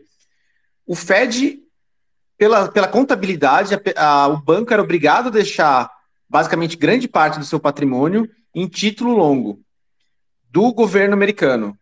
E, e a outra parte que ficava era dinheiro na conta do correntista. Quando o Fed subiu juros, com essa velocidade, e o Fed falou que não ia subir juros com muita velocidade, aí do nada ele mudou a narrativa e começou a subir com muita velocidade os juros, ele gerou um prejuízo na parte de reserva do banco, mas a parte do, do passivo, que é o dinheiro do cliente, ficou mesmo. E como é, é reserva fracionária, esse número do passivo é várias vezes o que tem lá, né? E aí deu rect. Basicamente. E aí ele fala: todos os 5 mil bancos médios e pequenos dos Estados Unidos tomaram um puta prejuízo coordenado ao mesmo tempo. De, porque o Fed que aumentou os juros, o Fed que obrigou a colocar esse tipo de bonde, o Fed que que criou a contabilidade criativa lá, que você não precisa realizar o prejuízo, pode ficar no balanço até você precisar vender. E, e aí, esse, esses 5 mil clientes de bancos pequenos estão perdendo a confiança no Fed, porque o Fed está ferrando eles com o dinheiro deles. Essa é. é a tese dele, turning point, entendeu? Cara, que eu não há, não vejo nenhuma regra que o Fed criou é, que tenha sido é, é, diferenciada para bancos médios e pequenos. A única regra que existe é que os bancos com mais de 150 bi de depósitos eles têm uma escrutinagem maior. É, é, é, só isso. Mas não existe uma regra dizendo se você é um banco médio, você é obrigado a ter tanto de, de depositado no Fed e é obrigado a comprar tanto em título. Não. A regra é igual para todos os bancos. Por isso que eu não estou entendendo de onde esse cara tirou que o Fed agiu para quebrar o banco médio. Então, os bancos grandes, eles estavam mais preparados para passar por isso. Então, ah, bom. É, ele acha que ele pode ter feito esse movimento. Para os grandes, dava informação de se preparar, porque se ah, vai bater, ah, pessoal, vai bater, bota o cinto. O resto, fala que não tem cinto, eles vão voar. Entendeu? Aí no final, o pessoal que está de cinto sai junto o corpo do, do, dos outros que não usaram cinto. Basicamente é isso. Mas, de qualquer maneira, intencional ou não esse movimento do Fed, é, o, o cara ali, o plebe médio, o que, que ele vai fazer? Se ele tem dinheiro num banco pequeno e ele não conhece Bitcoin ou nada disso, o que, que ele vai ter que fazer? Ele vai ou correr para sacar, ou ele vai pegar o dinheiro que está no banco pequeno e vai jogar para um grande, porque os sinais que estão aparecendo é de que o Fed ele está preocupado em salvar os bancos grandes, mas os pequenos, como eles não representam, e isso foi a Janet Yellen que falou no Congresso, é, ela falou que os, os pequenos não representam um, um risco sistêmico tão grande, então para eles foda-se. Eles vão querer salvar os grandes. Se o grande representar um risco enorme, eles vão lá e salvam. E se o pequeno não representar, foda-se todo mundo. Então, o cara que tá com o dinheiro dele num banco regional ali, de uma cidade pequena e tal, o banquinho ali, ele vai correr para tirar o dinheiro de lá, porque ele sabe que o banco está exposto a isso. Não tem como salvar o JP Morgan. Não tem como. O balanço do JP Morgan é maior que o do Fed. Eles têm 3,3 tri de total de ativos do JP Morgan. O Federal Reserve, se você excluir o que, o que é depósito bancário, enfim, coisas que o Fed não pode mexer, ele tem menos dinheiro para administrar que a porra do JP Morgan. Não tem como o Federal Reserve salvar, salvar o JP Morgan. É impossível. Virtualmente impossível. É, agora, é natural que um banco grande esteja mais bem preparado que o médio e pequeno na crise. É sim, porque senão o banco pequeno só consegue pegar dinheiro se ele oferece 200 do CDI. Porque se eu oferecer se o Itaú está oferecendo 105, eu vou oferecer 110, 115, quem vai botar dinheiro em mim? O banco médio? Não vai, o cara tem que pegar mais risco. O cara tem que oferecer 200 do CDI. O banco médio sempre vai ser mais arriscado, gente. Então, é, independente, mas como você falou muito bem, independente de ter sido proposital ou não, você falou, ah, mas o americano médio vai sacar de. Pô, como é que você achar no banco? Ele fala, quero sacar 140 mil dólares que eu tenho aqui. Você ainda tem um, todo americano tem dívida, o mortgage. Se você não tem dinheiro ou ativos no banco, o, o, o, o, banco vai pedir mais garantia ou mais taxa para você fazer o mortgage. O banco também não é bobo. Ele quer alguma garantia que você vai pagar a porra do seu financiamento. Todo americano, do mais pobre, até o cara tem 5 milhões de dólares na conta, faz mortgage. Todo mundo faz operação de crédito naquela porra. Carro é financiado, tudo aquela porra é financiado. Então, essa história de você, ah, vou sacar do banco, Acho difícil. Ele pode.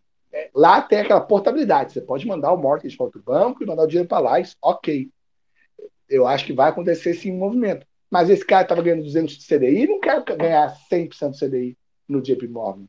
Ou o cara que tinha um acesso ao gerente vai mudar para um bancão grande, não vai ter acesso ao gerente nenhum.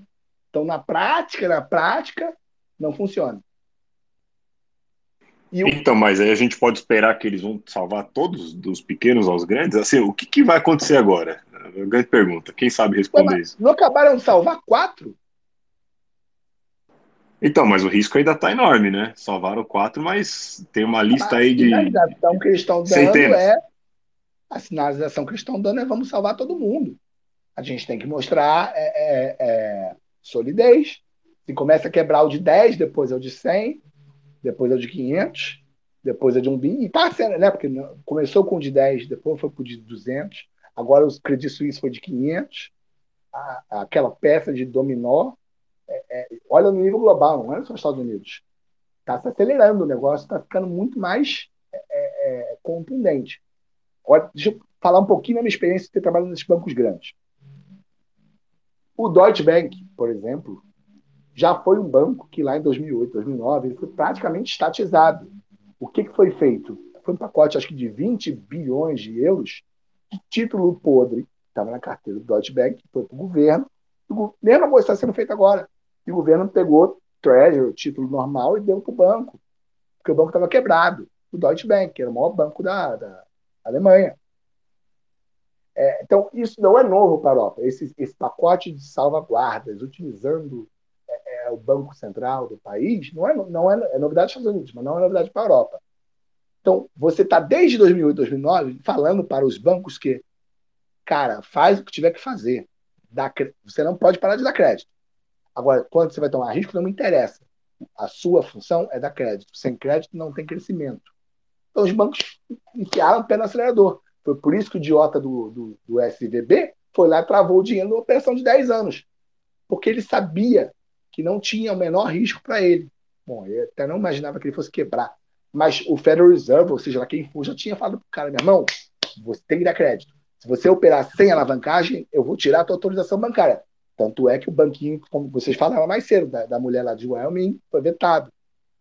A missão dos bancos é dar crédito, é alavancar. Quem não fizer isso está fora do jogo. Mas num cenário desse agora, é, basicamente a gente viu o Fed subindo o juros justamente para conter a inflação. E agora o que eles estão fazendo é imprimir dinheiro para caralho para jogar liquidez de novo no mercado. E isso com certeza vai gerar uma puta de uma pressão inflacionária, certo? Então fica esse movimento meio esquizofrênico de você sobe juros para segurar e aí você imprime de novo para piorar o problema. E até onde vai você isso? Você acha que ele subiu os juros para inflação?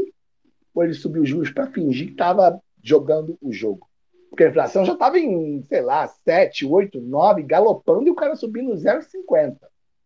É, ele não foi, se você comparar com o que foi feito na década de 80, ele foi uma donzela em termos de subjuros. Ô, Marcel, eu queria também aproveitar aqui é, disso tudo que a gente está conversando. Se, da, a, gente, a gente já está conseguindo ver algumas sinalizações, né? Vendo que o, o, o Fed ele ele está mandando uma sinalização do tipo não, a gente não vai deixar ninguém quebrar, vamos imprimir dinheiro, vamos comprar, vamos garantir os bondes aí e tal, mas uhum. a gente consegue daí em diante tentar é, ver quais são os próximos passos aí da, do que vai acontecer ou como ou como o afegão médio consegue se precaver em relação a aí os desdobramentos? Tá. É, número um, essa história de você falar que ele vai migrar para o banco grande, na prática não funciona para as duas coisas que falei. A taxa que o banco grande paga é muito pior, e se ele tinha um financiamento do mortgage lá 3% ao ano, o banco grande vai pedir 5% ao ano. Vai pedir uma taxa maior, porque ele é um banco grande e tem menos risco. Então você recebe menos no seu depósito, você paga mais para fazer o, o, seu financiamento. Então, na prática, não funciona essa história de vou migrar, vai todo mundo migrar para banco grande. Não é assim que a banda toca.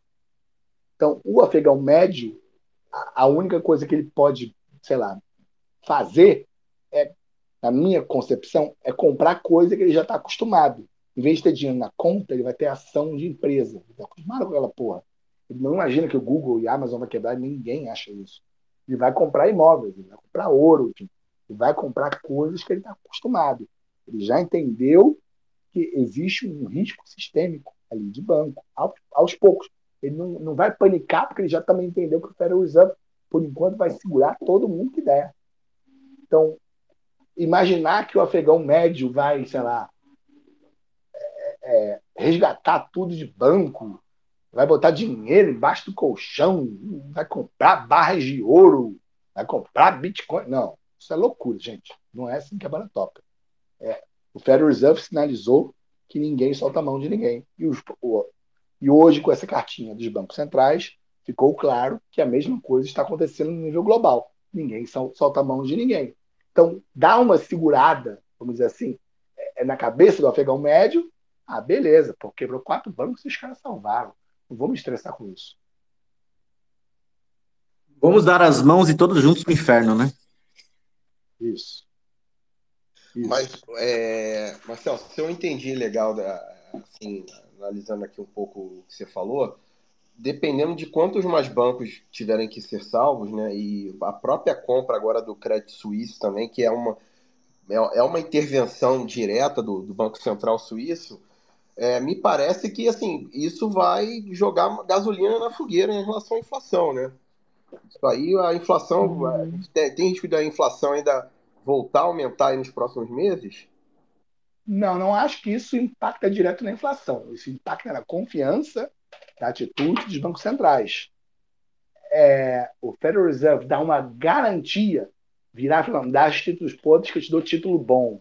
Não, vou te dar uma linha de crédito especial de 150 e vou criar um, um mais 150 aqui para os bancos poderem pegar empréstimo de overnight. Eu não vejo isso gerando inflação.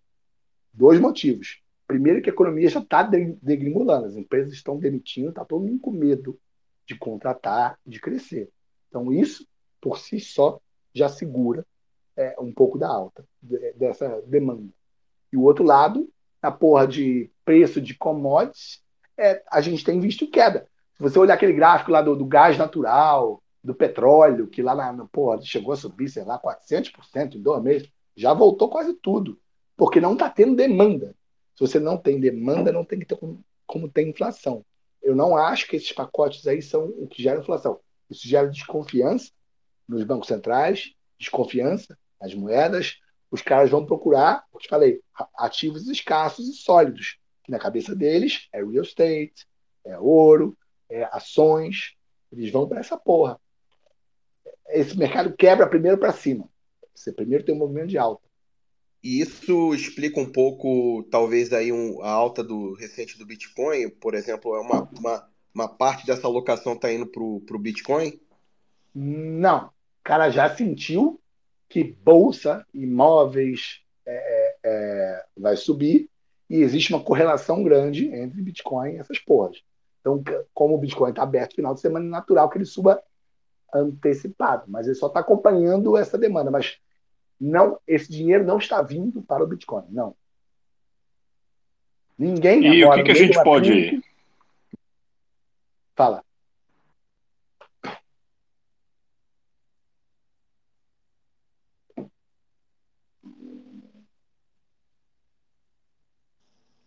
Dum, você ia, você ia perguntar alguma coisa?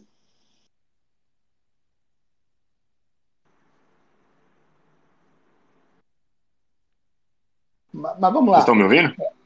Estamos, estamos. Agora sim.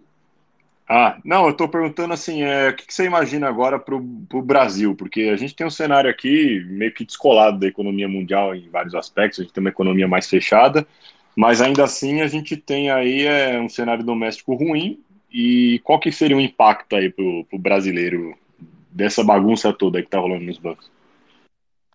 Pro bem, você falou bem certo. Pro bem, pro mal, o Brasil é uma ilha. Você somar importação com exportação e dividir pelo PIB, o Brasil não está nem entre os 100, os 100 maiores países de comércio internacional. A gente é fechado, a gente é uma ilha. E, por sorte, a gente está é, é, é, com 200 bilhões de dólares é, é parados.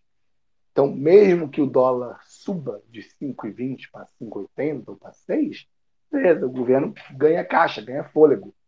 É, a gente não está, no momento, com um desequilíbrio fiscal é, absurdo ou problemático, é, mesmo que um governo de esquerda esteja, é, traga mais políticas é, expansionistas, isso não vai criar um problema nos próximos, sei lá, dois, três anos dá para queimar, estamos com gordura. Então, acho que o Brasil, nesse primeiro momento, surfa bem isso. Isso quer dizer que o dólar vai ficar em 5,20 ou cair? Não necessariamente. O risco Brasil depende muito de como o governo vai tocar as coisas. A gente já sabe que, porra, vai tocar no oba-oba, vai tocar para salvar os amigos, vai tocar no política expansionista populista. Mas isso não traz risco de quebra nos próximos dois, três anos muito, muito difícil. Mas o dólar pode sim, tranquilamente sair de 5,20 para 5,40, 6, 6,40, acompanhando uma piora dos mercados emergentes. Tem que lembrar que tem muita gente que, fundo global, que opera essa porra como se fosse, ah, beleza, América Latina, ah, emerging market. É uma porra só. Então, se começa a piorar lá fora, eles vão começar a socar aqui dentro. Agora, o nosso nível de juros para o americano ainda é, para o estrangeiro, ainda é muito atrativo. Enquanto a gente tiver com juros altos, vai ter entrada de dinheiro aqui para receber essa renda. A hora que os juros aqui já estiver um pouco mais próximo do lado de fora, aí essa mágica acaba. Fode bastante para o câmbio. Mas nos próximos dois anos eu não vejo nenhum estabelecimento no Brasil. Maravilha, maravilha. Pessoal, se alguém tiver alguma pergunta para o Marcel ou para algum de nós, deixa aí no chat. Conforme eu falei um pouco mais cedo, a gente está com um problema sério aí de, de abrir o Spaces hoje. Tá dando pau toda hora, a gente não está conseguindo subir ninguém aqui para falar com o speaker, tem que atualizar a app, baixar é, aplicativo, enfim. É, hoje a gente, excepcionalmente, a gente vai abrir no chat aí para quem tiver pergunta tá? Para a gente responder aqui. E, inclusive, eu já vi aqui o Arata deixou um comentário aqui bem legal. Obrigado, inclusive, ao Arata, que estava tá, aqui escutando a gente até agora há pouco. Tá? Um forte abraço para ele. A gente vai convidar ele aí para vir conversar com a gente aí qualquer dia desses, tá? E ele fala da, do, do mandate do Fed, que é segurar a inflação abaixo de 2%, ter boa taxa de emprego, tá? E ele cita lá um trecho do, do, do mandate lá do, do Fed que ele fala. Mas bacana, deixem as perguntas aí no, no chat, tá? Segue aí, continuando.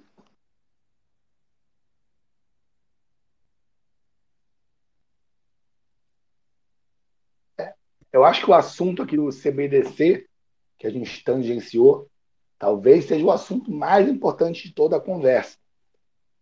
Todos os bancos centrais estão caminhando para o CBDC. Essa porra é o santo grau para os caras total controle de como flui o dinheiro, quem paga para quem, se o dinheiro tem validade, pode botar taxa de juros negativo. Tipo assim, o cara ganha um arsenal de ferramentas para poder é, obrigar a economia a avançar ou para desvalorizar ou valorizar a moeda, tipo assim, rápido, instantâneo. É, então, tenham na cabeça que tudo que está sendo feito pode ser sim um grande plano para implementar o CBDC. Como que o Federal Reserve entra nessa história? Provavelmente eles já tentaram alguns caras para poder discutir. É, é, porque essa, essa conversa está rolando há dois anos, não é nova. Então, os grandes bancos talvez já estejam confortáveis e prontos para isso também. Agora sim, agora estamos indo na direção que, que eu queria levar essa conversa. É, cara, acho que seria ingenuidade falar que quem tá com a agenda de 2030 de implementação de CBDC, Social Credit Scoring, etc., a distopia que todo mundo teme, é, não está mancomunado com os grandes bancos, com o Deep State e com quem controla o Fed, seja lá quem for o acionista do Fed. Então, acho que com certeza faz todo sentido. Eu não vou afirmar aqui porque ninguém afirma nada, porque ninguém tem provas, mas faria todo sentido que, para se perpetuar no poder e continuar controlando a população, é, dado tudo que está acontecendo com a descentralização, com a transição para a era da informação, eles precisam de uma tecnocracia que eles consigam sustentar o, o dólar, que já está colapsando, a única solução seria adentrar em território de juros negativo perpetuamente. Então, para isso, eles precisam implementar a CBDC, botar prazo de validade no dinheiro da galera, botar juros é, negativos, acabar com dinheiro e papel, e aí todo mundo vai ter que financiar essa putaria para sempre, porque não vai ter opção. E se reclamar, você não vai ter como comprar comida, porque seu Fiat não vai funcionar.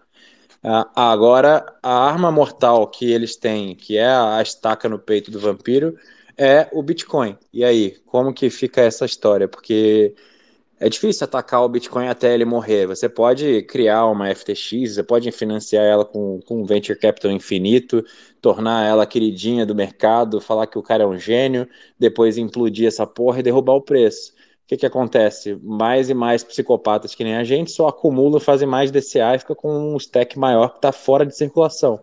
Então, assim, o, o Bitcoin é antifrágil. Eles podem bater, bater, bater e não vai resolver nada, a não ser que eles vão suprimir preço por um tempo e vão travar a adoção, atrasar a adoção, não travar. É, o que, que você vê nesses territórios? Assumindo que tudo isso que eu falei está certo, que a agenda é implementar o CBDC, que é tudo um movimento coordenado, que, que o homicídio dos bancos regionais é doloso e não culposo. Como que fica o Bitcoin nessa história?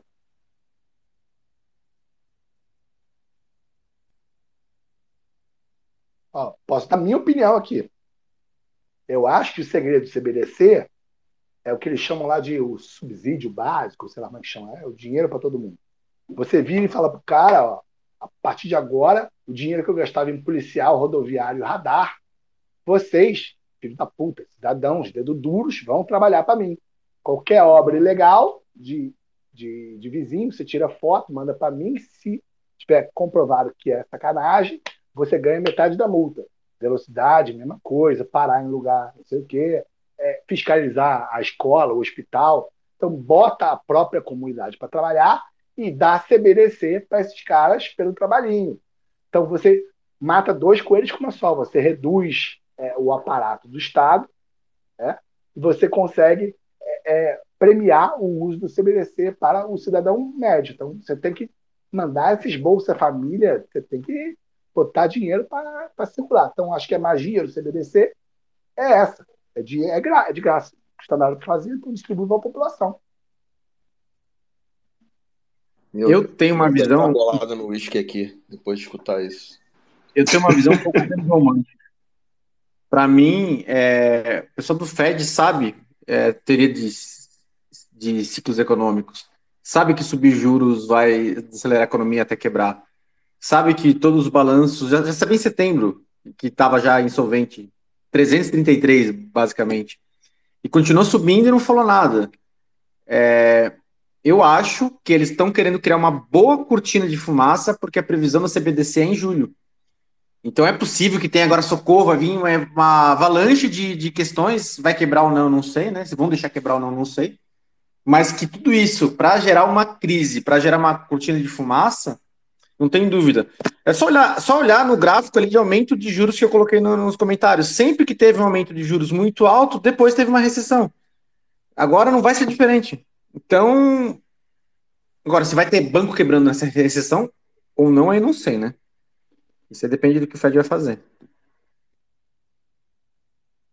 Tá, o que vai acontecer, o que não vai com os, os bancos Fiat, só, só eles sabem, porque o controle é deles. Mas e o Bitcoin? Que, que vocês acham que eles vão fazer para tentar atacar ou impedir, banir, proibir? Eu acho que o que eles já estão fazendo é justamente atacar a rampa para onde o cara pode comprar Bitcoin, né? Da forma correta, do cara poder comprar e sacar, porque a gente está vendo aí até mesmo nessa crise aí, é, alguns dos bancos que estão quebrando são justamente os bancos mais focados em cripto, ou seja, para eles, eles não querem que tenha a portinha de emergência, eles querem colocar todo mundo preso dentro do cinema, botar fogo e não ter para onde fugir, vai todo mundo morrer carbonizado lá dentro. Não, não é do interesse deles ter é, uma janela de oportunidade para o pessoal sair, porque eles sabem que a partir do momento que o pessoal consegue sair, sobreviver e contar para o vizinho dele como ele sobreviveu e como aquilo foi bom para ele, é, eles vão perder o controle, né? Eles vão começar a ver muita gente usando essa rota de fuga aí para escapar. O Banco do Vale do Silício estava 185 vezes alavancado em setembro. Quase quebrou. Mas aí foi só agora esse, esse ali que fazia a rampa de acesso para cripto. Não é um problema? Não, esse ali pode quebrar, não tem problema, né? Vai, vai. É, mas eu acho que tecnicamente o Federal Reserve é, é, ele está salvando tudo que ele pode. Para ele, não é jogo que o, o, fogo pegue, mesmo que seja nesses bancos pequenos e médios. É, eles estão. E a operação, eles chamam de choke point, né, de sufocamento 2.0 para cima de cripto, no CBDC é muito mais fácil também, né? Se eu vejo qualquer entidade que transacionou com exchange ou que eu sei que está envolvido com criptomoeda, eu corto o acesso do CBDC ela vai precisar de um atravessador, usar, usar ouro físico para intermediar a transação, sei lá, mas eu vou disputar bem a vida desse cara. Então, de novo, o, o CBDC é o santo grau dos bancos centrais, eu não tenho dúvida disso. Agora, quando você dá esse poder tão forte assim pro cara, é aquele filme do Indiana Jones, né? Quando o cara abre, abre aquele baú maldito e sai os espíritos lá dentro. É, pode ser que parte da população se revolte e fale, não, isso aí eu não topo. Aí, porra, acabamos de passar pela porra da pandemia, porra, não, chega, eu vou sair dessa porra, vou abdicar desse sistema. Aí sim pode abrir espaço para o Bitcoin. Mas assim, nos próximos 90 dias, que nem o Balage está falando, é loucura, que é isso. Impossível. Tem que ser um cenário muito catastrófico, né? É uma coisa assim, não dá nem para imaginar, né? Bom, então eu fiquei pessimista aqui. Juntando o que o Marcel falou com os nossos cenários, eu acho que, pelo que eu entendi, o Marcel está esperando que para a bitcoinização, a condição básica e necessária é que a população, pelo menos uma maioria absoluta da população, se revolte com, a, com o totalitarismo e implementação de, de crédito social, é, CBDC e etc. E acho que desde 2020 ficou bem claro. Hoje eu estava na academia e tinha um imbecil de, de N95 lá. É, assim, a, a população não vai se reerguer e não vai se revoltar contra nada. 90% da população mundial é feita de escravos. Então, se for esse cenário, a gente está relegado ao submundo. A gente vai viver é, fora da Matrix e ser perseguido, é isso?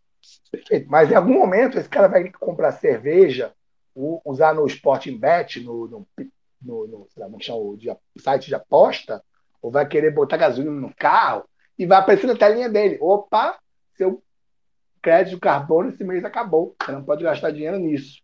Aí esse cara sai do, do, do, do, do conforto. Mas, enquanto isso não acontecer, beleza. Demora pouco. Demora. Mas vai acontecer, essa, é inevitável. Essa semana a Lagarde deu uma entrevista, né? O Dove retweetou, que ela fala que a CBDC é necessária para evitar que alguma empresa faça uma moeda dentro do território deles, perdendo a soberania monetária. Então eu, eu vejo assim que quando tiver a CBDC, é, eles já vão botar uma proibição tanto do, de tudo que é soberano para o indivíduo, né? Tanto dinheiro espécie quanto Bitcoin. É, na teoria hoje nada impede a Google ou a Amazon de virar para o cara e falar, ó, a partir de agora deixa seu dinheiro aqui na minha Google Wallet, Amazon Wallet, e eu vou te retornar o, o que quanto dá o, o, tesouro direto. E, porra, deixa o dinheiro comigo e eu administro. É, mas eu acho que ninguém quer comprar essa briga hoje. Mas em algum momento essa briga pode acontecer. Então o CBDC é mais uma forma de evitar que dificultar né, a vida dessas empresas, big tech, de criarem moeda própria ou virarem uma, um banco, vamos dizer assim, independente, e também de dificultar a vida do afegão médio de comprar Bitcoin. Acabar com o fiat on-ramp.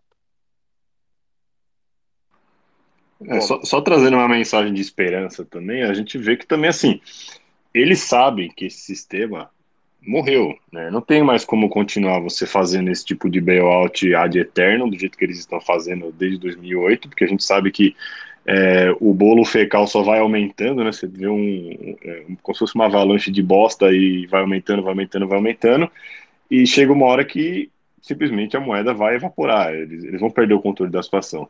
A CBDC é uma maneira que eles encontraram de aproveitar essa crise para tentar transformar é, esse, esse problema em uma solução e, e, ter mais poder do que eles já têm sobre a população.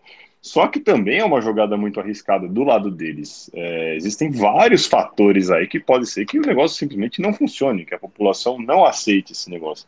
Então, assim, é, eu vejo que eles também estão desesperados, porque para eles, acho que a única forma agora de tentar reaver o controle e manter o jogo funcionando para essas elites, para esses tecnocratas, é tentar de, de, alguma maneira tomar ainda mais o controle do dinheiro, de uma maneira mais direta ainda, usando a CBDC, que seria um dinheiro programável, que eles têm controle absoluto sobre tudo. Só que aí também eles estão se arriscando, porque pode não dar certo, né? Então eu vejo também que assim, é, apesar do, do cenário não ser muito positivo, eles também têm um risco enorme de tudo isso que eles estão tentando fazer simplesmente não funcionar por N fatores. É muito complexo parar para pensar que eles vão conseguir fazer uma economia planificada e estruturada dessa maneira, com bilhões de pessoas é, no mundo, sabe? Como que você vai conseguir realmente ter o controle sobre isso? Também é muito difícil, né? Então, assim, apesar de tudo, eu, eu acho que no fundo, essas CBDCs elas vão acabar não também saindo da maneira como eles acreditam. Acho que vai, vai ser muito complicado colocar esse plano em prática. Deixa eu fazer uma pergunta para a galera aqui. É, alguém tem empresa ou parente próximo, um, um, primo, um pai, um avô, que tem empresa que fatura mais de, sei lá, é, é, 4 milhões de reais por ano? Eu não sei os valores, mas eu tenho conhecidos que têm empresa assim, comércio. Pergunta para ele se ele hoje conseguiria viver sem os bancos. Eu tenho certeza absoluta que a resposta dele vai ser não. Não, você não tem carta de crédito, você não tem financiamento, eu preciso fechar a porta amanhã. Então, é, eu acho que é isso que, como a gente não é, a gente não faz parte desse sistema, para a gente é até meio louco entender isso. Mas como assim? A empresa saudável existe, dá lucro, existe há 20 anos. Se o banco cortar do crédito amanhã, em um mês tem que fechar, a resposta de 98% vai ser sim. Porque esse sistema Fiat é, tem até um incentivo de quanto mais dívida você tem, o pagamento de juros você bate no imposto de renda. Ou seja, todo o sistema foi criado para que as empresas trabalhem com alavancagem também. Então, quem tiver é, parente ou amigo que tem empresa que com fatura, sei lá, acima de 4 milhões de reais por ano, pergunta para o cara. Vocês vão ver que a resposta vai ser essa. Não, não precisa nem muito longe, não, Marcel. É só, o simples fato, por exemplo, de, de você ter recebimento é, parcelado, quem assume a, a, dívida é o banco. E o banco vai repassando para o comerciante. Se o banco falir, simplesmente vai quebrar, não, tem, não vai receber mais esse valor. Não, não, não, esquece falir. O banco vai te falar, ó, daqui a 30 dias vamos fechar sua conta, tá? Vamos zerar. Agora vai ser direto com o Banco Central, sei lá que vai ser, mas o banco não vai mais existir, não é quebrar. Você tem que fechar sua conta em 30 dias. Todas as empresas, 95% delas vão ter que fechar e parar. Esse é o meu ponto. Os bancos são vitais para o dia a dia das empresas. Mas você acha que se os bancos regionais quebrarem assim, uns 500, vai que aconteça e o Fed não socorro, uma hipótese assim, né? É, os bancos grandes não, e os outros regionais que ficaram de pé não, não absorveriam? Não, sem chance. Sem chance. Se o banco de 400 bi, 300 bi quebrou, por que, que eu vou confiar de, de, de, 300, de, de 3 trilhões? É, ele, o, o cara também não é bobo ele vai querer correr para ações, para ouro físico, imóveis, é o que eu te falei. Em cenário de perda de confiança, que é o que a gente está tendo agora, o cara corre para o que ele considera mais seguro. Dólar embaixo do colchão, ouro físico, ação de empresa, imóveis. Ele vai porque ele confia. Ele não vai simplesmente mudar de banco. Já quebrou de 10, quebrou de 100, agora quebrou de 500. Pô, não, cara, também não é tão burro assim. Não vejo Diz que o, o total do, do, balanço de bancos regionais que está negativo está em torno. Era, né? Era 600 bi, mas agora, como o juros já até caiu de 5 para 4, aí já amenizou um pouco também isso. É, o Federal Reserve está meio encruzilhada, né? É, é, ele pode continuar mantendo juros altos, e aí a economia só vai caindo e vai porra, degringolando sozinho, ou ele começa a baixar juros, injetar dinheiro, e aí vem a inflação. Ele tem dois caminhos para morrer. Não tem meio termo. Ou morre pela inflação, ou morre pela recessão. Eu tenho para mim que ele vai morrer pela inflação, porque é o que faz mais sentido do ponto de vista do burocrata ali, né? É mais fácil morrer daqui a seis meses do que morrer amanhã. É, deixar o banco quebrar também não, não vislumbro isso acontecer. É, é, seria, porra. É, se o SVB, que era um banco que eu não conhecia até, até um mês atrás, ia fazer 4 mil empresas fecharem, pô, imagina esse resto do banco médio. Porra, não, não, não tem como ver acontecer essa quebradeira, não faz sentido. É mais fácil você desvalorizar a moeda e botar mais dinheiro em circulação. Mas lembra o seguinte: o Federal Reserve não tem que correr mais que o urso, tem que correr mais que o vizinho. O euro, iene, porra do, do rublo russo, enfim. É, é uma competição entre Fiat, por enquanto. Até porque não, não seria fácil, não vejo um mecanismo para voltar para o padrão ouro. Assim, não tem. Não. Daria, dá para fazer, mas não, não acho que algo implementado em três meses. Não consigo vislumbrar isso. Maravilha. Pessoal, é, estamos chegando à nossa marca de duas horas. Né? Vamos abrir aqui perguntas no chat aqui, já recebemos algumas, tá? Para a gente comentar aí nesse, nos próximos 15 minutos aí para fecharmos aí a live. Tá, e começando com o, um tweet aqui do Renatão, nosso amigo Renatão aí, cara. É, não percam, semana que vem, acho que dia 24, né? Monarch Talks. Renatão aí, que referência para vários bitcoinheiros aqui. E ele colo colocou aqui no, no, no, tweet: donzela no juro, aumenta o juro mais de 30, 30 vezes em menos. Aumentou o juro em mais de 30 vezes em menos de 20 meses. Os bancos foram obrigados a comprar títulos que foram obliterados, não valem nem, nem face. Agora, para complementar, perdem os depósitos com a Yellen, deixando claro que só salva os amigos da máfia. Ele colocou o um gráfico aqui do Federal Funds Effective Rate, que eu compartilhei aqui com vocês. Um comentário aí? Alguém quer fazer um comentário?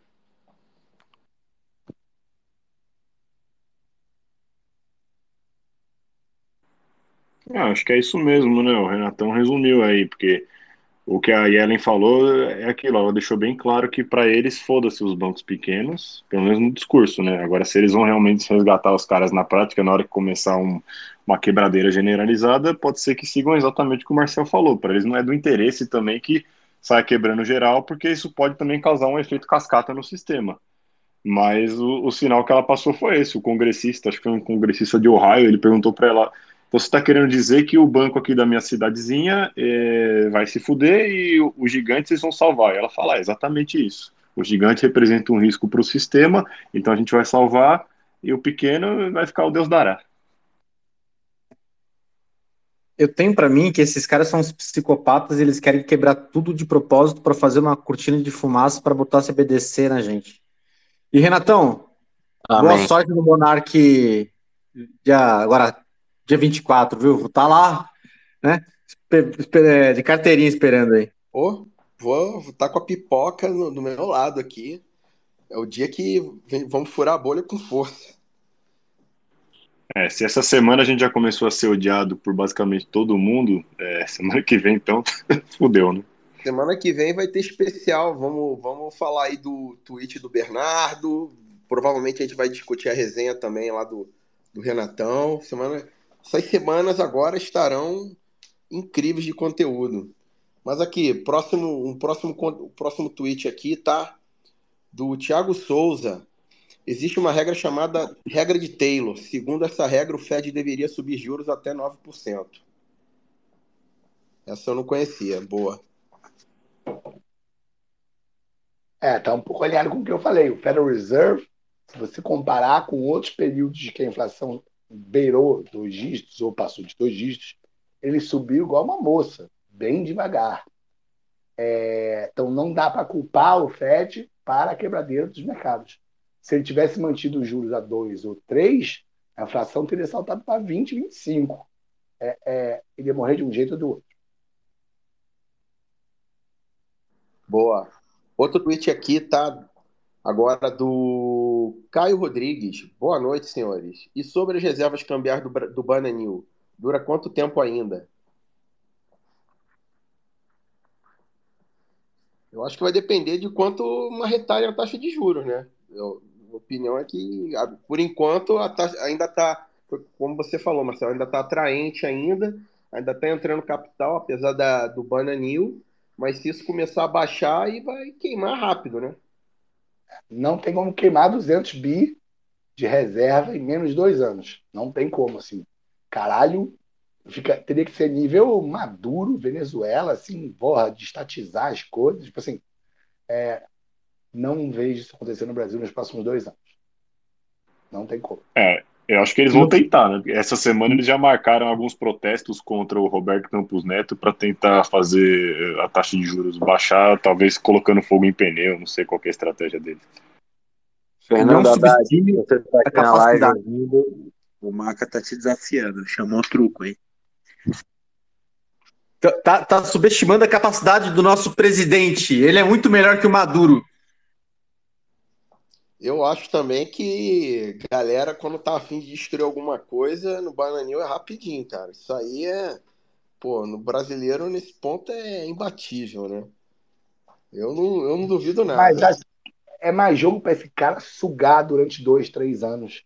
Deixar o negócio esvaziado quando ele sair, do que sugar agora.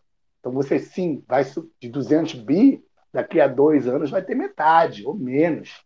Não tem como sumir com 200 bi numa tacada só, não vislumbra.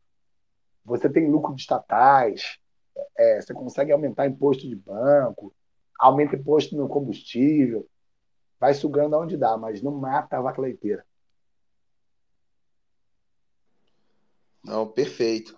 Pessoal, mais uma vez aí quem está pedindo para falar aí no chat, no aqui, nós estamos com problemas técnicos hoje, foi um inferno para conseguir fazer esse Spaces rodar hoje. A gente não vai abrir hoje para o pessoal falar, mas deixa no chat aí a pergunta que a gente vai rodar aqui, tá? Hoje, excepcionalmente, a gente não está conseguindo é, abrir, está tendo problema o tempo todo. Beleza? Então deixa a pergunta no chat aí que a gente vai colocar aqui, subir o, o tweet e vai ler aqui para vocês. Tá? Então, próximo aqui do Bow Tide Flex, poderia comentar aí dessa compra do Credit Suisse pelo UBS. A gente deu uma pincelada aqui, né? Mas é, a gente pode falar mais um pouquinho. Essa intervenção direta né, do, do, do, do, banco, do Banco Central Suíço. Aí parece que chegaram lá no UBS e falaram, ó, compra aqui, resolve aí essa, essa parada. Dá um dois centavos. Não, não, não dá para chamar isso de compra, tá? Isso foi um bem alto.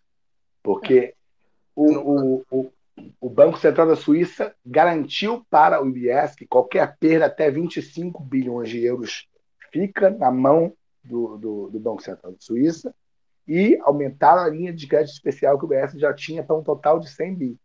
Então, 25 bi absorveram de pica do que vier e deram uma linha de crédito de 100 bi. É, o tamanho do Credit Suisse a gente mede por um negócio chamado Enterprise Value, EV, que é o market cap, mas soma a dívida e tira a posição de caixa. Então, o, o tamanho do CS não era 2 bi, era 120 bi quando você inclui dívida. É um monstro, uma parada grande. É, e o BF foi obrigado a levar a goela abaixo. É, não foi um deal assim amigável, amistoso, não, não. Tá na cara que esse negócio foi costurado, o cara falou, não, é você, vai levar, essas são as condições, abraço, tchau.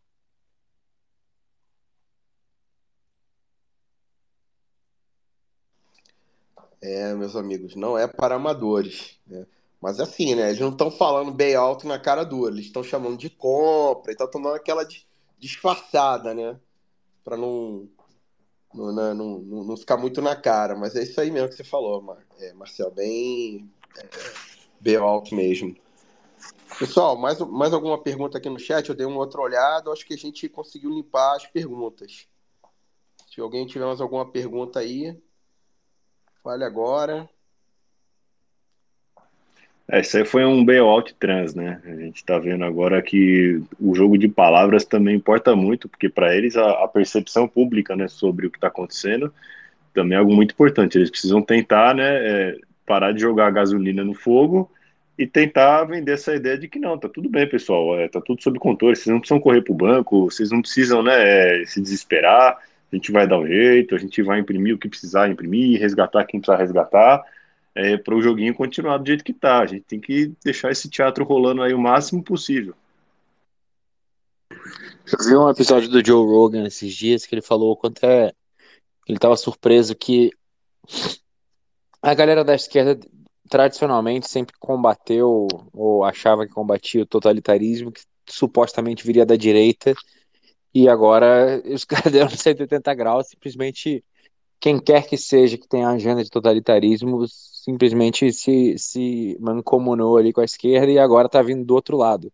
E é engraçado como os NPCs da esquerdalhas, a galera acha que está lutando por liberdade, mas na verdade está avançando todas as pautas e agendas totalitárias do mundo. E é, é, isso, né? Você não vai fazer, não vai usar a palavra bailout com a galera que estava ali em 2008, 2009, 2010, lá na, no Occupy Wall Street protestando.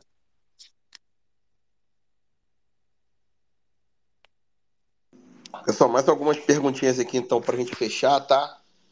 É... Aqui, Diego do Bitcoin. Maca tem canal no YouTube? Então, entra lá, radarbtc.com.br, lá tem todos os links. Eu posto dois vídeos por, dia, por semana. Maravilha. Tadeu tá dando. Essa é boa. Posso vender o apartamento da minha tia para comprar BTC? Pergunta pro Bernardo essa. Pode, só não conta no Twitter que vão te xingar, mas deve. Semana que vem, inclusive, a gente vai destrinchar isso aí, com, com mais detalhes. Agora, deve se você conseguir. Eu quero ver quem vai comprar apartamento a essa altura.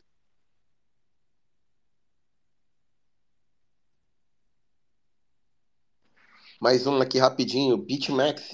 A reserva não era de uns 300 bi, já está em 200? Essa informação eu não tenho como confirmar, só olhando mesmo.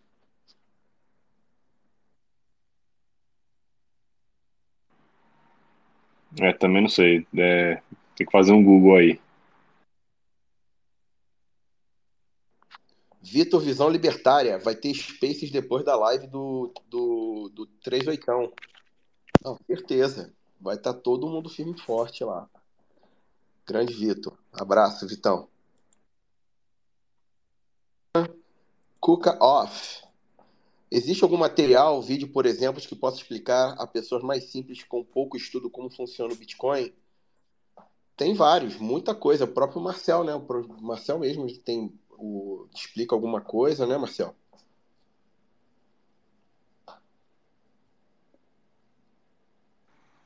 A gente geralmente coloca aqui é, dicas de, de livros e tal. A pessoa que for querer, a pessoa que está iniciando aí, ela tem que perceber que ela vai ter que dedicar um bom tempo estudando, tá? É, bastante mesmo. Então já venha disposto.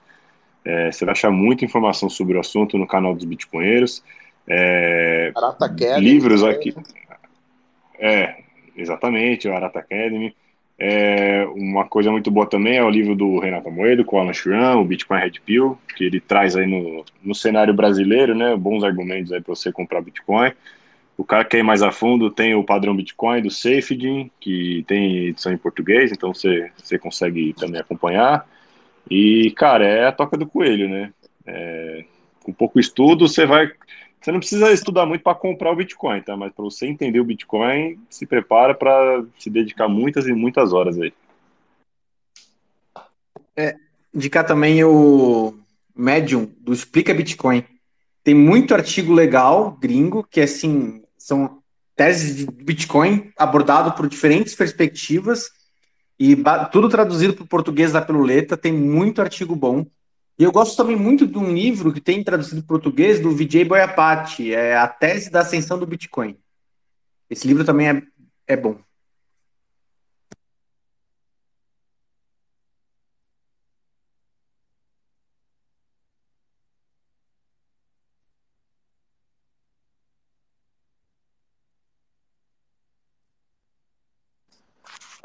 Beleza. Mais algum recado final, pessoal? Chegando na reta final aí da nossa, da nossa live. Como a gente falou, tem muita coisa para comentar. Agradecer mais uma vez aí ao Maca, que, que teve aí, cedeu seu tempo aí para participar com a gente. Tem muitos problemas hoje na, na, na para começar a live, então a gente agradece a paciência de todo mundo. Obviamente que na edição a gente vai cortar esse o ar todo aí que teve, mas pelo menos a gente conseguiu falar bem, tranquilo, né? E a gente pede mais uma vez a compreensão, a gente não conseguiu abrir hoje por causa desse problema, mas a gente tentou responder aqui as perguntas que a gente recebeu no chat. E semana que vem esperamos estar tudo normalizado mais uma vez. Então, seguindo aí para considerações finais aí, Dum. Isso aí, pessoal. É, pô, agradecer aí todo mundo que participou. A gente está numa sequência bem legal aí dos programas. É, os temas são, são bem relevantes. Quem, quem acompanha a gente às vezes perde algum, tá sempre lá no Spotify, no Odyssey também. E, cara, tá, tá legal porque a gente tá numa sequência boa aí. Quem ainda não tá redpilado, quem ainda não coringou com o Bostil, é, ouve aí esses últimos programas, acho que vai ser difícil a pessoa não, não dar uma coringada. É, e é isso aí, semana que vem estamos aí de novo, pós-live do, do Renatão, que vai botar fogo aí na internet também. E vamos descobrir se a gente vai ter que fugir, se a Interpol vai começar a procurar a gente, o FBI, a Polícia Federal, o Xandão. Vamos ver, né? Mais um problema aí. É o quê?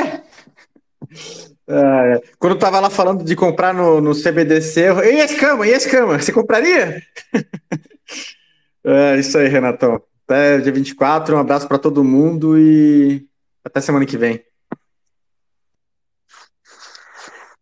Valeu, pessoal. Semana que vem o programa vai estar lotado de coisa, porque, é, bom, tem que falar do apartamento da minha tia, tem que falar do Monark e Renatão, tem que. Ah, vou trazer um resumo aqui do, do artigo do Luke Broyle na Bitcoin Magazine, que fala, ele explica o racional é, pelo qual ele acha que no cenário de hiperbitcoinização ele divide a sociedade em classes do jeito que está hoje, dos ultrabilionários até os pobres, por várias meio que castas de acordo com o nível de renda, e chega numa conclusão de que para você ser um milionário médio, o nível médio de, de patrimônio ali do milionário é de 0,06 BTC, 6 milhões de satoshis.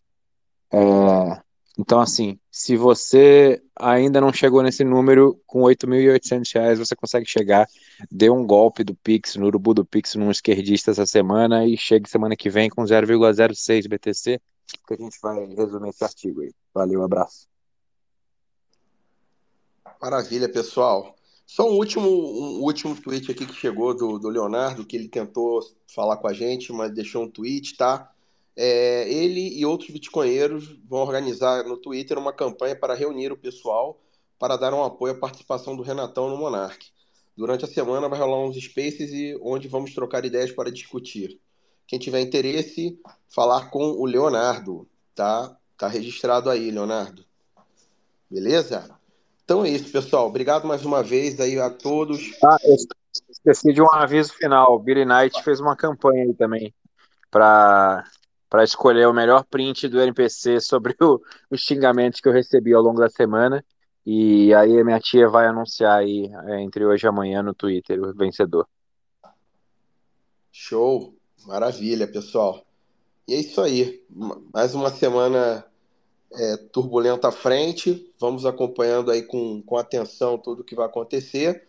E esperamos a todos aí semana que vem para participar com a gente e esperamos que esteja resolvido o problema aí da, do, do Spacer, né?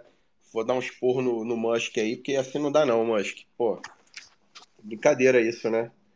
Pessoal, obrigado. Renatão, agradeço aí pela, pela audiência também. Boa sorte aí semana que vem. Vai com tudo, irmão. Vai com tudo que vai ser sucesso. E estamos juntos. Boa semana a todos. Até logo. Tchau.